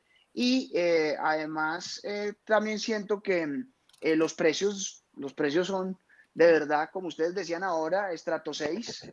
Y pues hombre, en esta situación económica, yo sí quiero ver que después de la pandemia vayan a seguir cobrando esos valores tan exorbitantes y tan elevados para ver un Millonarios Envigado, para ver un Millonarios Cortuluá, eh, ni siquiera los partidos de clase A. Y eso, que le digo que me parece que queda en deuda ese precio de boletería que es bastante alto. Sin duda. Para ver a Vanguero y a Elvis Perlaza. Sí, pues es que imagínense, uno para 300 mil pesos para él, no. Muy en serio, es caro. Es que es caro. Muy caro. ¿Cuánto está costando una entrada oriental general hoy? 55 mil pesos. Bueno, ¿y cuántos partidos de local ve uno en un mes? Ah, ¿Dos, espere, me, pre- me pregunta Dos por... Ah, ok, ya, sí, dos. Dos, ¿sí o no? Dos, sí. Con, con eso cualquier persona paga Claro DirecTV y va a tener todos los fines de semana al Manchester City, al Real Madrid, a no sé quién, así se No, y. Nicolás, y súmele las cuentas que siempre hacemos los hinchas. De matemáticas. La gente no va sola. Entonces, que va con la novia, con el novio, Claro. o si tiene familia, va con los chinos. Si Con van los en Transmilenio, o van en taxi o lo que sea, si van en carro, el parqueadero, la lechona, el palito de queso. Es un plan Pues, de medio hombre, millón de pesos. Es, eh, exactamente, es un plan para, para que yo digo, listo, si yo pago eso, pero me están entregando realmente el Mercedes-Benz AMG GT que dice Ma- eh, Camacho que somos, vale. Pero para Claro. lo que ustedes dicen, ver a Alantas y Morenos y sufriendo con... Eh, Es que además de- falta la espectacularidad. Y yo recuerdo Eso. vuelvo a mí, en mi niñez, eh, esos equipos de los 70. eh, ay, Guillermo me va a sacar de una duda de una vez. Ahora que hablamos de Converti. Converti era un jugador espectacular, yo lo vi. El, el gol más impresionante que yo haya visto en el estadio del Campín se lo vi a Converti. Un gol de chilena, creo que al Medellín, de fuera del área. ¿En qué año fue eso, Guillermo? ¿Fue 76? Eso fue, pero yo no sé si fue el del Medellín o fue uno que le hizo a Santa Fe en un partido aplazado, que el Chato Velázquez lo anuló. Es el gol más espectacular que yo vi en mi vida, una chilena perfecta. Es más, los jugadores de Santa Fe le decían al Chato que lo vas a anular, que me ante belleza. Sí. Fue un partido, él hizo uno de chilena contra el Medellín, él hizo dos o tres de chilena, él hizo varios de chilena, pero Es ese que- con Santa Fe fue en el 76, en una noche en un partido aplazado. Un golazo de chilena espectacular. Lo anuló el Chato como el de Pelé. Está igualito, hermano. Chato Sí. era muy espectacular. Y, y, a- hablando una vez con Converti, le pregunté que cuántos había hecho de, de chilena o chalaca en, con Millonarios y me dijo, creo que fueron 12 o 13. 12 o 13. Claro, es una barbaridad. ¿Cómo así? Es que son de Era una chilena, especialidad, el tipo era un especialista. penaltis. No, estamos hablando de, de goles de chilena.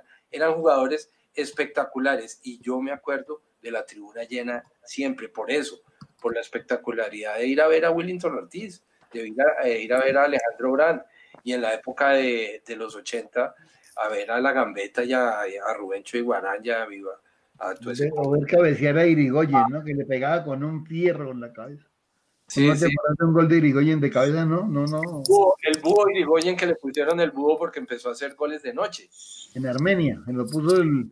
Eso lo puso Aini Ortiz Alvear.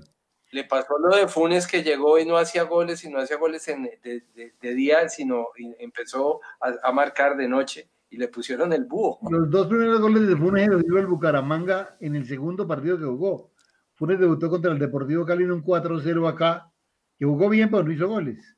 Y luego está 12 partidos sin gol, y luego el gol 3000, y luego 15 sin gol, hasta que aparece Troviani y se le cambió el Claro. papel a, a Sí.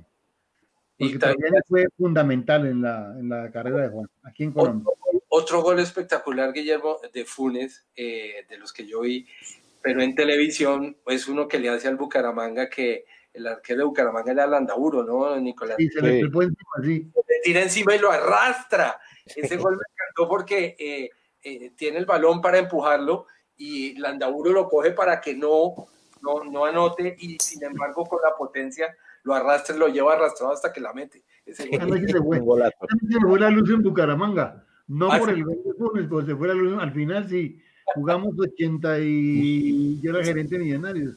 82 minutos y nos fuimos todos después del 3-1. Ah, vámonos que ya. Claro, claro. Y el árbitro pitó la. Esa noche fue de ese gol de Funes. Fue impresionante. Hizo Hola. dos creo, esa noche. Ah, Le hizo 14 goles al Landaburo, ¿no? Sí. Pero 88 que hizo, le hizo 14 al Landaburo. O sea que es un dato interesante. Siendo Landaburo un gran portero. Sí, era Entiendo, un portero. entiendo que hace poco Yo le río. Bucaramanga votaron como el mejor portero de su historia a Landaburo. Sí, Sí. porterazo. Se comía cinco, pero era figura siempre. Sí, sí, sí, no, no, no creías que- también. Mm. Fue suplente de Fillol varios años, ese muchacho. Claro, en, en River, sí. en River. Sí. Eduardo, la pregunta de rigor para los invitados. Sí, rigor, el rigor, el rigor. ¿Se toma el otro? Bueno, a ver, yo, yo tenía, yo tenía, una, yo tenía una, una pregunta aquí preparada eh, que la voy a pegar con, con la pregunta de rigor. ¿Cuál es, cuál es la, la, la mañana más dolorosa después de un partido de millonarios? Y la pego con, para ustedes, ¿qué pasó el 5 de junio en ese partido con América? ¿Quién empieza? Guillo Arango. ¿Qué pasó ese día? Yo creo que, que se creyeron el cuento antes de jugar, que enfrentaban un equipo eliminado como el América y que eso iba a ser eh, simplemente una, una factura más que cobrar y ya. Eh, los jugadores, por lo que tengo entendido y he podido establecer, si bien no tenían problemas con Jorge Luis Pinto directamente, estaban nerviosos por las decisiones del técnico. eh, él traslada ese nerviosismo a los jugadores.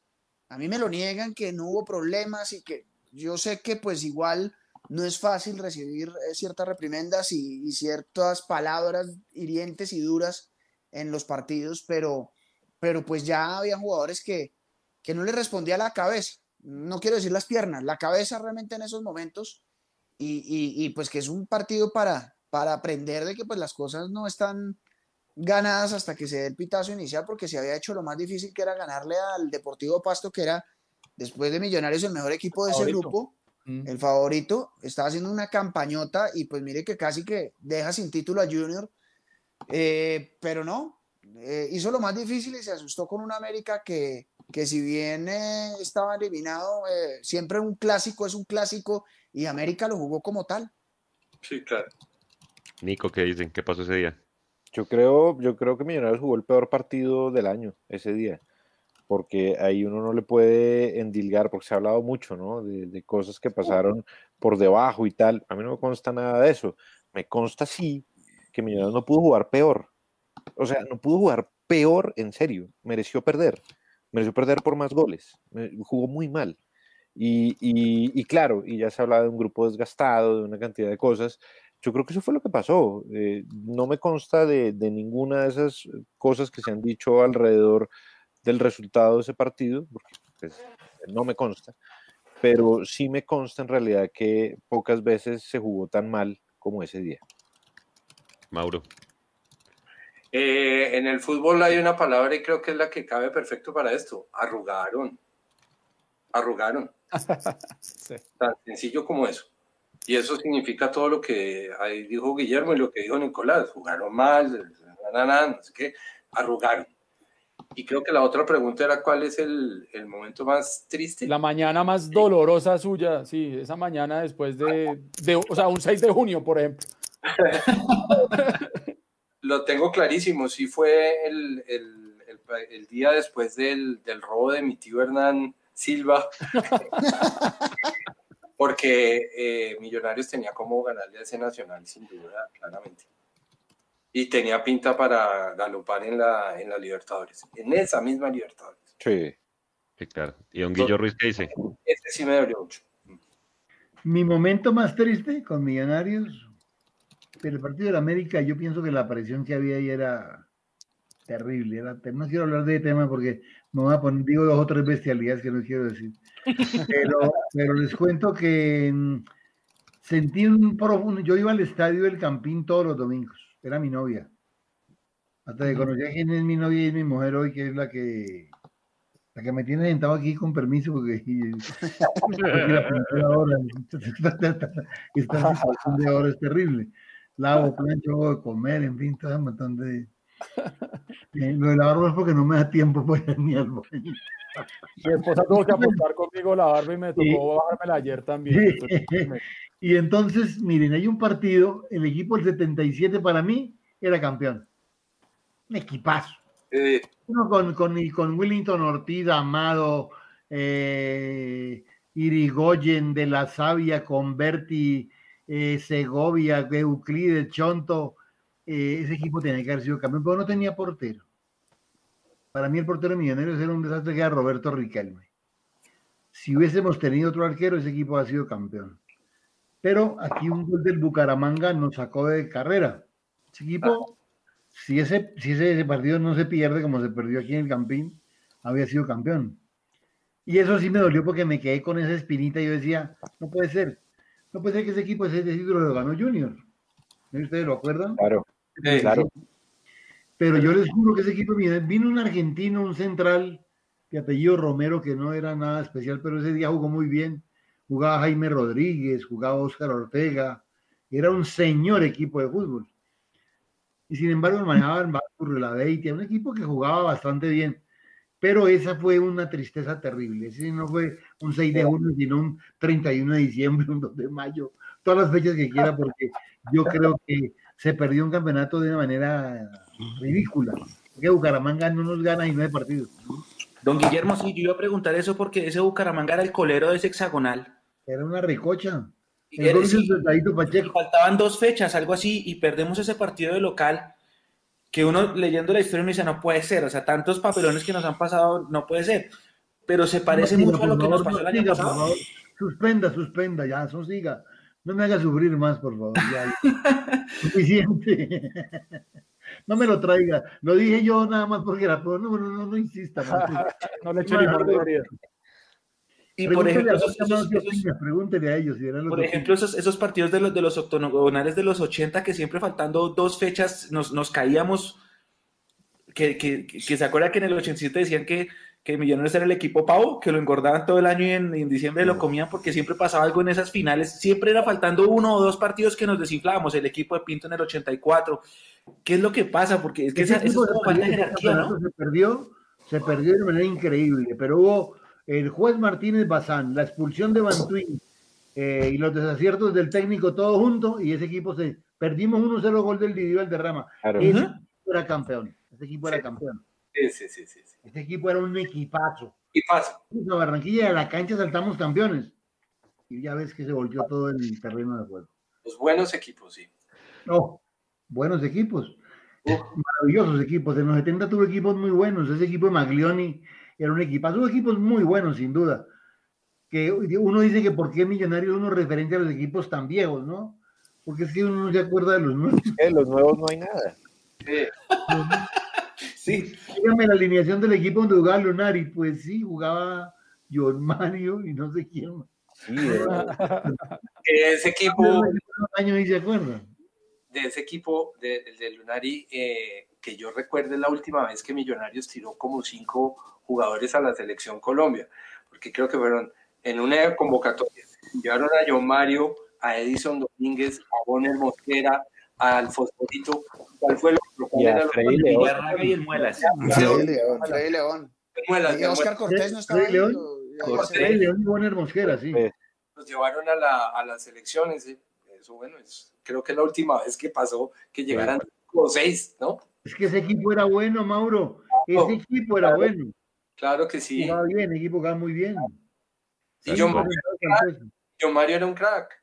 Sí. Oigan, una pregunta, hablando de cosas. Romario. ¿Cuál, cuál es la última, la última ju- junta directiva y o presidente que ustedes dicen, este hizo una buena gestión en Millonarios? El último. ¿Feoli? Gai- Gaitán, Gaitán. Gaitán. Gaitán. Sí, Gaitán. Gaitán. De ahí para atrás, Sí. Un muchacho, muchacho bueno ese, muchacho Silva. eh, dispuesto, que sabía oír, que fue, fue, le fue bien al pelado. Y el otro muchacho que trabajaba con él, un paisa, ¿cómo era? Silva, ¿no era? Que- Eduardo que Silva. Otro. Eduardo. Silva Meluc, sí. Hay un grupito bueno de, de- en el manejo de ese millonario, sí. Yo creo que sí.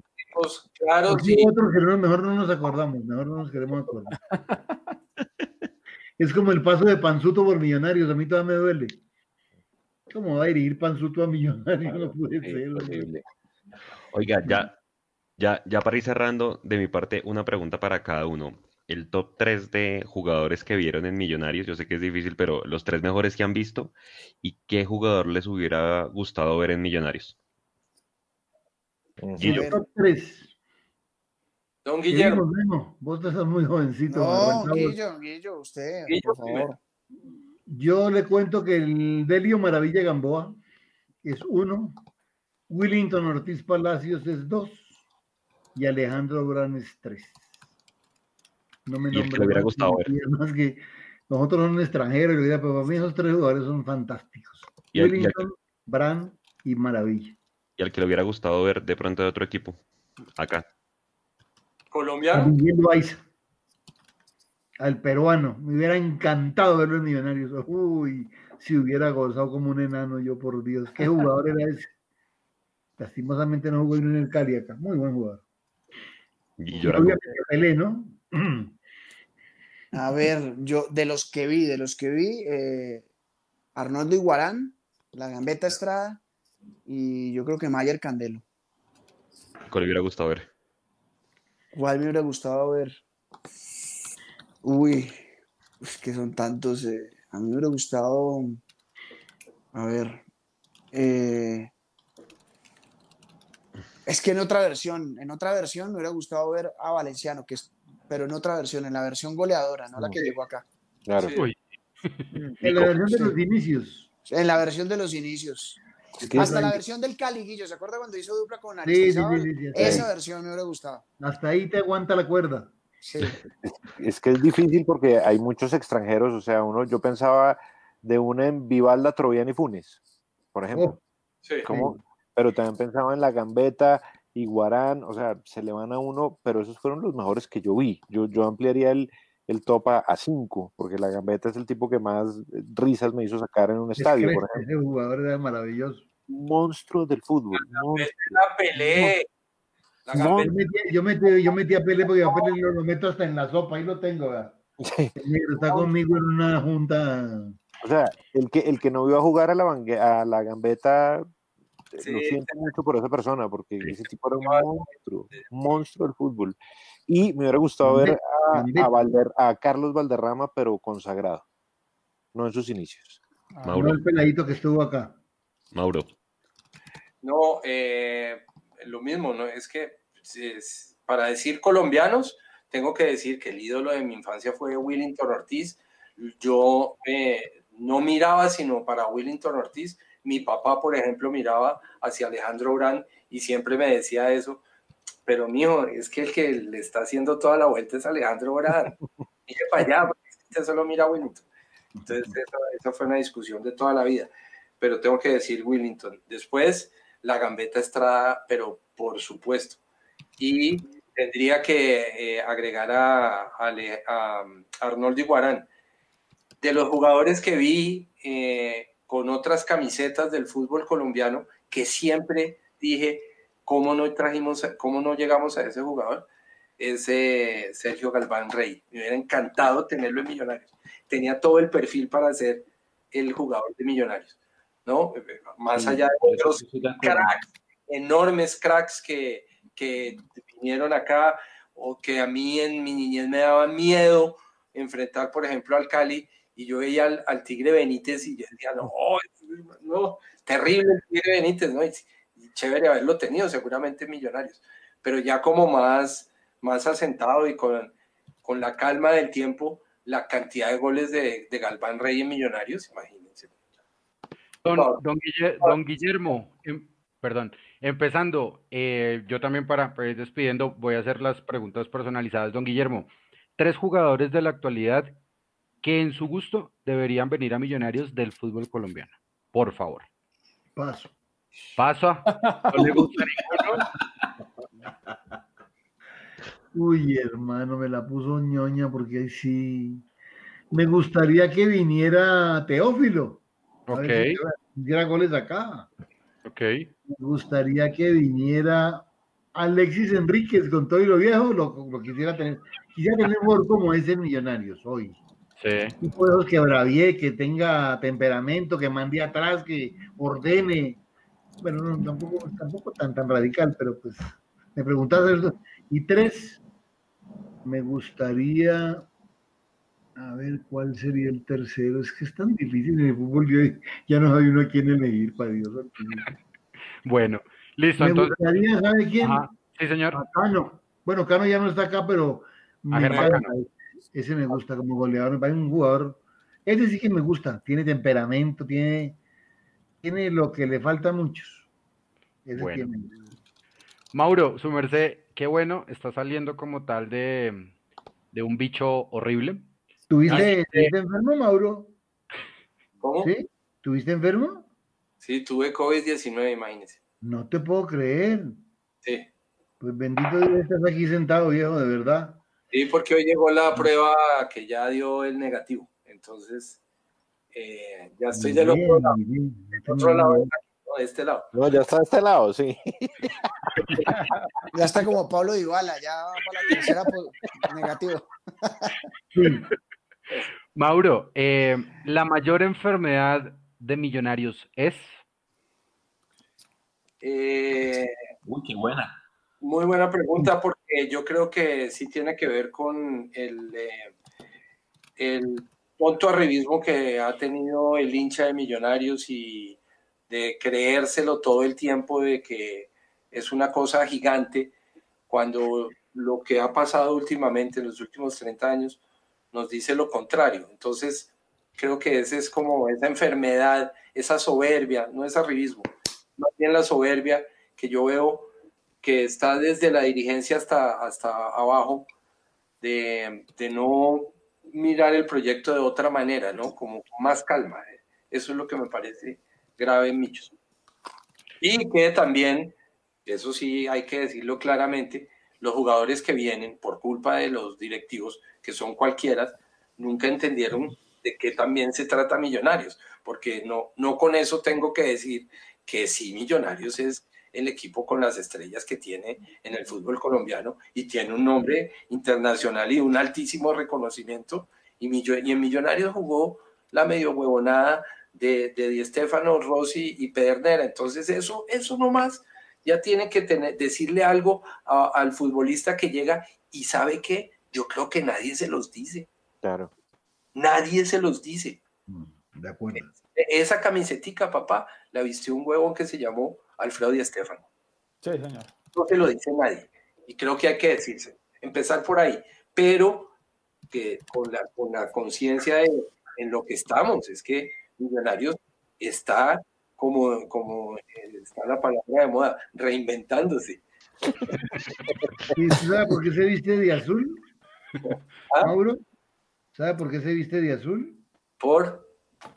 ¿Sabe de dónde nació el color de la camisa de Millonarios? Por favor, explíquenos, cuéntenos. Mire, don Manuel Briceño Pardo fue alcalde de Bogotá y era de la Junta de Municipal, antes de que se fundara Millonarios. Cuando se fundó Millonarios ya estaba fundado Santa Fe con el rojo del Arsenal de Inglaterra. Sí.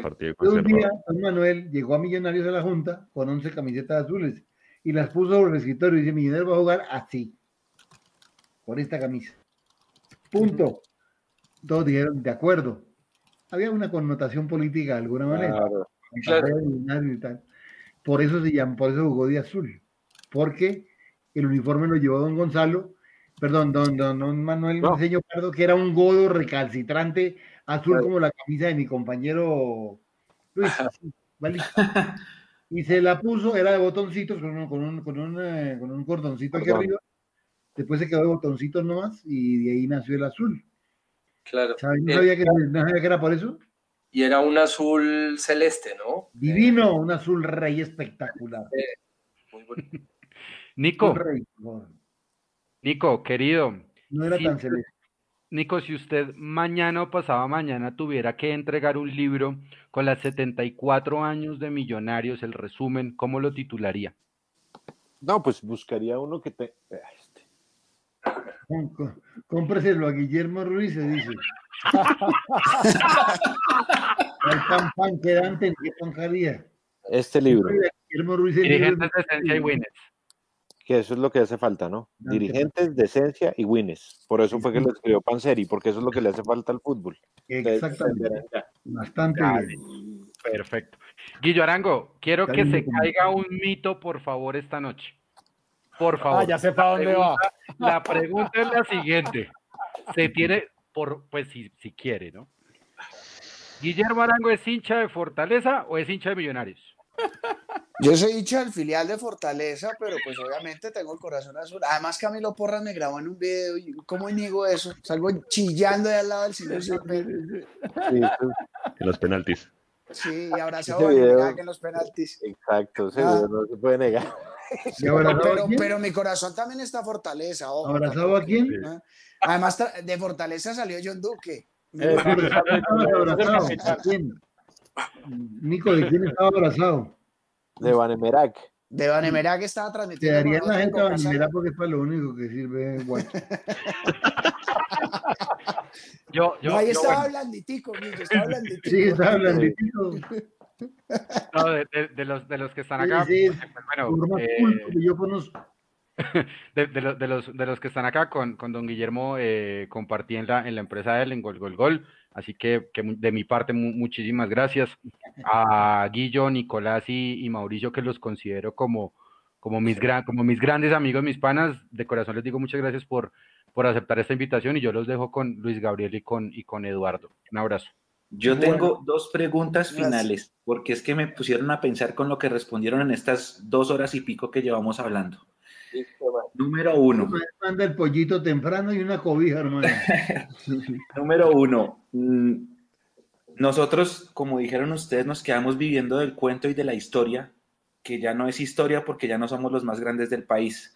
Entonces, durante muchos años nos quedamos viviendo de somos el más veces campeón, somos el más veces campeón y ganaba el América y no importa porque América lleva cuatro estrellas y nosotros llevamos 13 y el otro año ganaba Nacional y decía, no importa, Nacional lleva tres estrellas, nosotros llevamos 13 y el más veces campeón y el más veces campeón y el más veces campeón y de repente, ¡pum!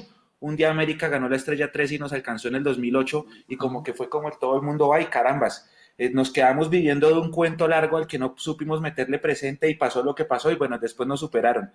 Ese cuento de andar viviendo de eso, del cuento, de la historia, de lo que fue, eh, de lo que nos contaba el viejo o el abuelo, ¿será que influyó en ese pecado que dijo, que dijo Mauro de la soberbia? Sí, claro, es que eso es como las familias bien de Bogotá que, que, que echan el cuento de si ve todo eso que estaba allá, todo eso era de mi bisabuelo. Ah, sí, y, y- ¿Qué? y usted qué mierda le quedó de eso? No, le quedó ni, ni un alambre púas de eso. Entonces, eso- y, y ojo, eso ha pasado, o sea, eso pasa, como les digo, Bogotá, le pasó a Colombia con el 5-0, o sea, e- en, en menor tiempo, ¿no? En, digamos, en menor escala, lo, lo- lo nuestro fue más largo. Eh, y yo creo, yo en eso estoy con Silva eh, profundamente de acuerdo, que, que, que esa soberbia le ha hecho mucho mal al hincha de millonarios, porque a veces es difícil incluso hablar con hinchas de millonarios. Es más Sí. difícil que con cualquier otro, porque, claro. por- porque están como, como embebidos, como, como, como, De acuerdo. eh, como, como, como si estuviera, no sé, como una cosa toda mesiánica que uno dice, no, pero espere un momento, que es que nos ha tocado comer arroz con huevo, nos ha tocado comer, o sea, somos pobres pero nobles, más o menos, es, es un poco el pensamiento.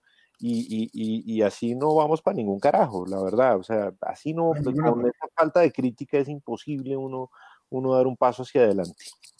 Sí, además las cosas hay que re- re- revalidarlas. Uno tiene que, si es eh, el mejor, tiene que tratar de ser siempre el mejor. A Millonarios le dicen el dinosaurio, ¿no? Que porque Ush. una vez fue grande, pero ya no existe. Y lo cierto es que es un chiste medio pendejo, pero lo cierto es que algo hay en lo que es el concepto que el hincha de Millonarios tiene. Uno no puede seguir viviendo de la historia hasta que, no, yo creo que hay una historia, hay que tratar de, de recuperar esa historia. Yo les cuento que en el sur, hoy, distinguen más al Deportes Tolima que a Millonarios. Ujú. O sea, lo, lo sentí, lo viví personalmente. Claro. Eh, mira que en Tolima, Millonarios, ¿qué es Millonarios? Existe Millonarios. Ve, en el sur ya no tiene, cuando Millonarios es el más poderoso club de Colombia. Viene Millonarios, vamos a contra Millonarios en Bogotá y ya no es argentinos. Era una cosa importante, ya no. No podemos vivir de un orgullo que no tenemos. Hay que ser humildes, hay que tratar de recuperar esa historia, pero con logros. Y eso requiere trabajo, consagración y muchas cosas de las cuales de pronto se carece. Bueno, es una historia muy difícil de... Los oigo, muchachos, porque ya estoy que me duermo. Bueno, yo ya cierro con la, cierro con la última. eh, Espéreme que me falta una. Guillo Arango. ¿Puede pasar que las nuevas generaciones, o sea, los niños, haya más hinchada de Santa Fe que de nosotros? Sí. Pues se corre el riesgo, lamentablemente, por los malos resultados de Millonarios. Ese es el riesgo. Es que Santa Fe duró, ¿qué? ¿Cinco o seis años seguidos ganando algo? Ganaba algo siempre, o una copa eh, local, o la liga, o ganaba la sudamericana. Millonarios tiene que dar unos saltos grandes en la historia para los torneos que ha ganado en los últimos tiempos, ¿no? 2012 al 2017, y eso sin contar eh, los 27 años antes de ese título del 2012. Entonces, eh, sí se corre el riesgo, no, no sé si se alcance a equiparar, pero sí a cortar bastante las diferencias. Y eso es lo que me parece está pasando, y es que las nuevas generaciones, y me incluyo en, en el momento que yo eh, eh, elijo mi equipo, es porque yo veía un equipo exitoso en los ochentas, eh, y los niños crecen con eso, no es porque, eh, sí, el papá puede que les inculque ese amor por un equipo, pero si el, el pelado o el muchacho no ve que el equipo está ganando o le gusta otro equipo o simplemente deja el fútbol a un lado y eso es lo que puede pasar con muchos de los hinchas potenciales de Millonarios a un futuro. Es que hoy, hoy, Ahora sí, Edu. hoy publicó la, la esposa de Casale que el hijo de Casale, ¿sí vieron? eh, el El hijo de- rojo. que le gustaba el color rojo. Pero ojalá sea del Cúcuta. Como está por allá. Mira, hay una cosa y es que el niño, el niño le gusta ganar, al niño no le gusta perder. Claro, el claro. niño, uno se hace hincha desde niño, uno no se hace hincha de viejo, muy raro. Mm. Yo conozco muy viejos que hicieron hinchas de algún equipo. Uno de niño, del equipo Millonarios, en los 60 ganaba. En el Valle del Cauca, donde todo el mundo era hincha de Millonarios, en Buenaventura, en Tuluá, en Buga, era hincha de Millonarios. Ya hoy no, ya hoy no tanto. Ya hoy pesan clubes como Nacional, como América. Cuando en los años 60 el Cali empezó a ganar, la hinchada del Cali era fantástica. Cuando empezó a ganar el América, empezó a crecer la del América. Eso es normal, eso es perfectamente válido.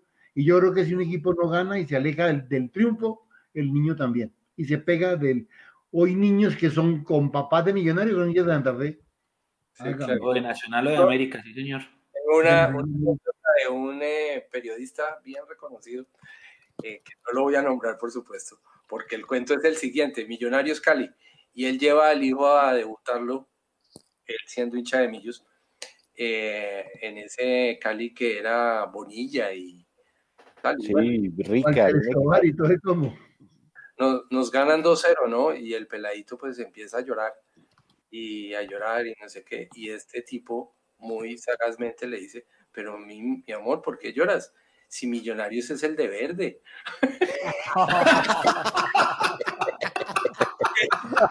Más confundido. Un genio. Y se fue genio. a la casa Qué rápido fue.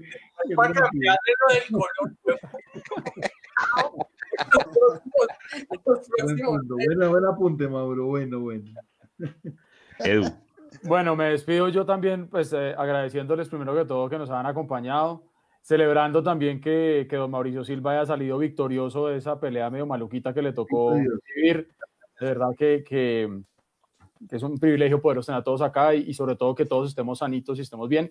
Y hacia allá va mi pregunta, ya, ya sacando un poquitico el tema del fútbol, ya manera como más de una reflexión, porque desde esta tribuna siempre queremos no solamente hablar de fútbol y eso, sino tratar de traer temas eh, de la coyuntura y, y dejarle también algo a la gente que nos está viendo.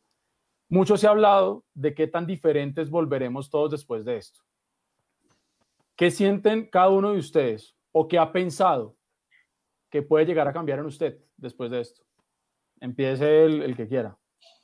Yo hoy estaba hablando de ese tema con un amigo que vive afuera y entonces eh, me llamó a preguntarme por mi salud y no sé qué. Bueno, y la charla terminó en el tema del fútbol. Y entonces eh, me dijo, ¿cómo, ¿cómo has sentido todo esto? Y yo le voy a decir la verdad. No he, eh, no me ha hecho falta el fútbol como creí que me iba a hacer falta. Pero es más, creo que ni siquiera me ha hecho falta en nada. Y entonces llegué a una pequeña conclusión pues, después cuando colgué pensando sobre eso, que es que eh, de alguna manera eh, también eh, todo lo que hemos visto de la última suciedad que ha envuelto al fútbol, ya uno lo tiene, y más con la edad, cuando uno ya entra por estos años, empieza a entender que es una completa idiotez todo lo que uno hace en torno al fútbol.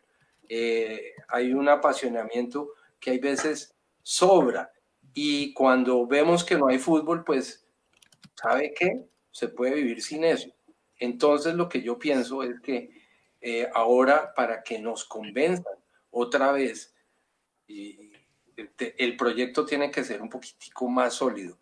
Y, y en, y en ese sentido, también en el de vendernos un canal de televisión, en el de vendernos una serie de cosas, tiene que ser con algo de mucho más peso, porque esta pandemia también nos trajo a reconocer el verdadero valor de las cosas, entre ellas la del consumo un poco absurdo y desbordado que llevábamos en el fútbol, que a mí me pasó. Hoy, si no hay fútbol, pues sabe qué, no importa, no me importa. Tal vez por el proceso que yo viví ahorita con el COVID, que me hizo pensar muchas cosas y, y- y muy seguramente, pues yo, yo de verdad pienso hoy que yo ya no le voy a meter porque, porque estoy casi seguro 250 mil o 300 mil pesos a una camiseta de un equipo. Olvídese, papá. No conmigo, conmigo no cuenten para eso. Eh, y esas cosas, esos artilugios que traía el fútbol, A mí se me bajaron completamente ahorita en la pandemia. Vuelvo a ver a Millonarios, pero por supuesto, seguramente con mucha calma, pero que, que, de, que de mí vayan a sacar un montón de provecho, me tienen que traer a Lionel Messi, papá. Muchas gracias, Mauro. Nico. Pues yo creo que, que, que de esto, eh, como que la lección que nos deja, o, o al menos me la deja a mí, es que el mundo va a seguir igual, pero con tapabocas. Yo no soy tan, tan optimista, la verdad. O sea, yo soy bien pesimista frente a lo que viene, bien pesimista frente al panorama, digamos, no solamente hablando del fútbol, sino hablando como de- del mundo entero. Todo el mundo se la, se la va a seguir jugando eh, individual. Eh, vamos a seguir pensando en, en el individuo, no en el colectivo. Si, sabe, si sale una cura, eh, a nosotros nos llegará eso, quién sabe cuándo. Yo, yo, yo creo, yo creo que el mundo no va a cambiar, yo creo que el mundo se va a empeorar. Y la única diferencia es que la gente va a estar con tapabocas. Ese es mi pensamiento. Por eso no quiero salir nunca más de mi casa. Don Guillermo. Pues, don Mire, Guillermo Ruiz. don Guillermo. Mire, yo eh, vivo del fútbol hace muchos años. Eh, me propuse eh, juiciosamente, con todos los avatares que tiene el reconstruir o el tratar de recuperar la memoria del fútbol colombiano. He hecho todo el esfuerzo posible, muy poco apoyo, muy poco respaldo. Es un país que no lee, uno hace esfuerzos enormes eh, hoy en día, o es decir, antes de empezar esto de la pandemia y de todas estas cosas, yo tenía cuatro o cinco proyectos ya firmados con eh, todos de fútbol, todos, pero todos de historia, todos de recuperar toda esta... Tenía un trabajo, por ejemplo, que era la historia gráfica del fútbol colombiano y haber conseguido las no sé cuántos miles de fotos de todos los equipos, identificar todos los jugadores, fue un camello terrible, pero yo quiero dejar una memoria, un reconocimiento de los jugadores, de todos los que jugaron en todos los equipos. Es un trabajo que no ha hecho nadie y yo me lo propuse hacer y bendito yo lo tengo bastante cerca. No sé si saldrá o no, hoy no tengo ni idea. Tenía otros proyectos que ya me dijeron que no van a caminar porque no hay cómo, no hay fútbol.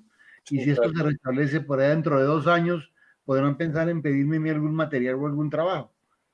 Entonces sí siento una profunda nostalgia, un dolor enorme, de un esfuerzo grande, donde no hay horarios, ni calendarios, ni nada parecido, y uno al final no reciba ni en reconocimiento siquiera ese esfuerzo.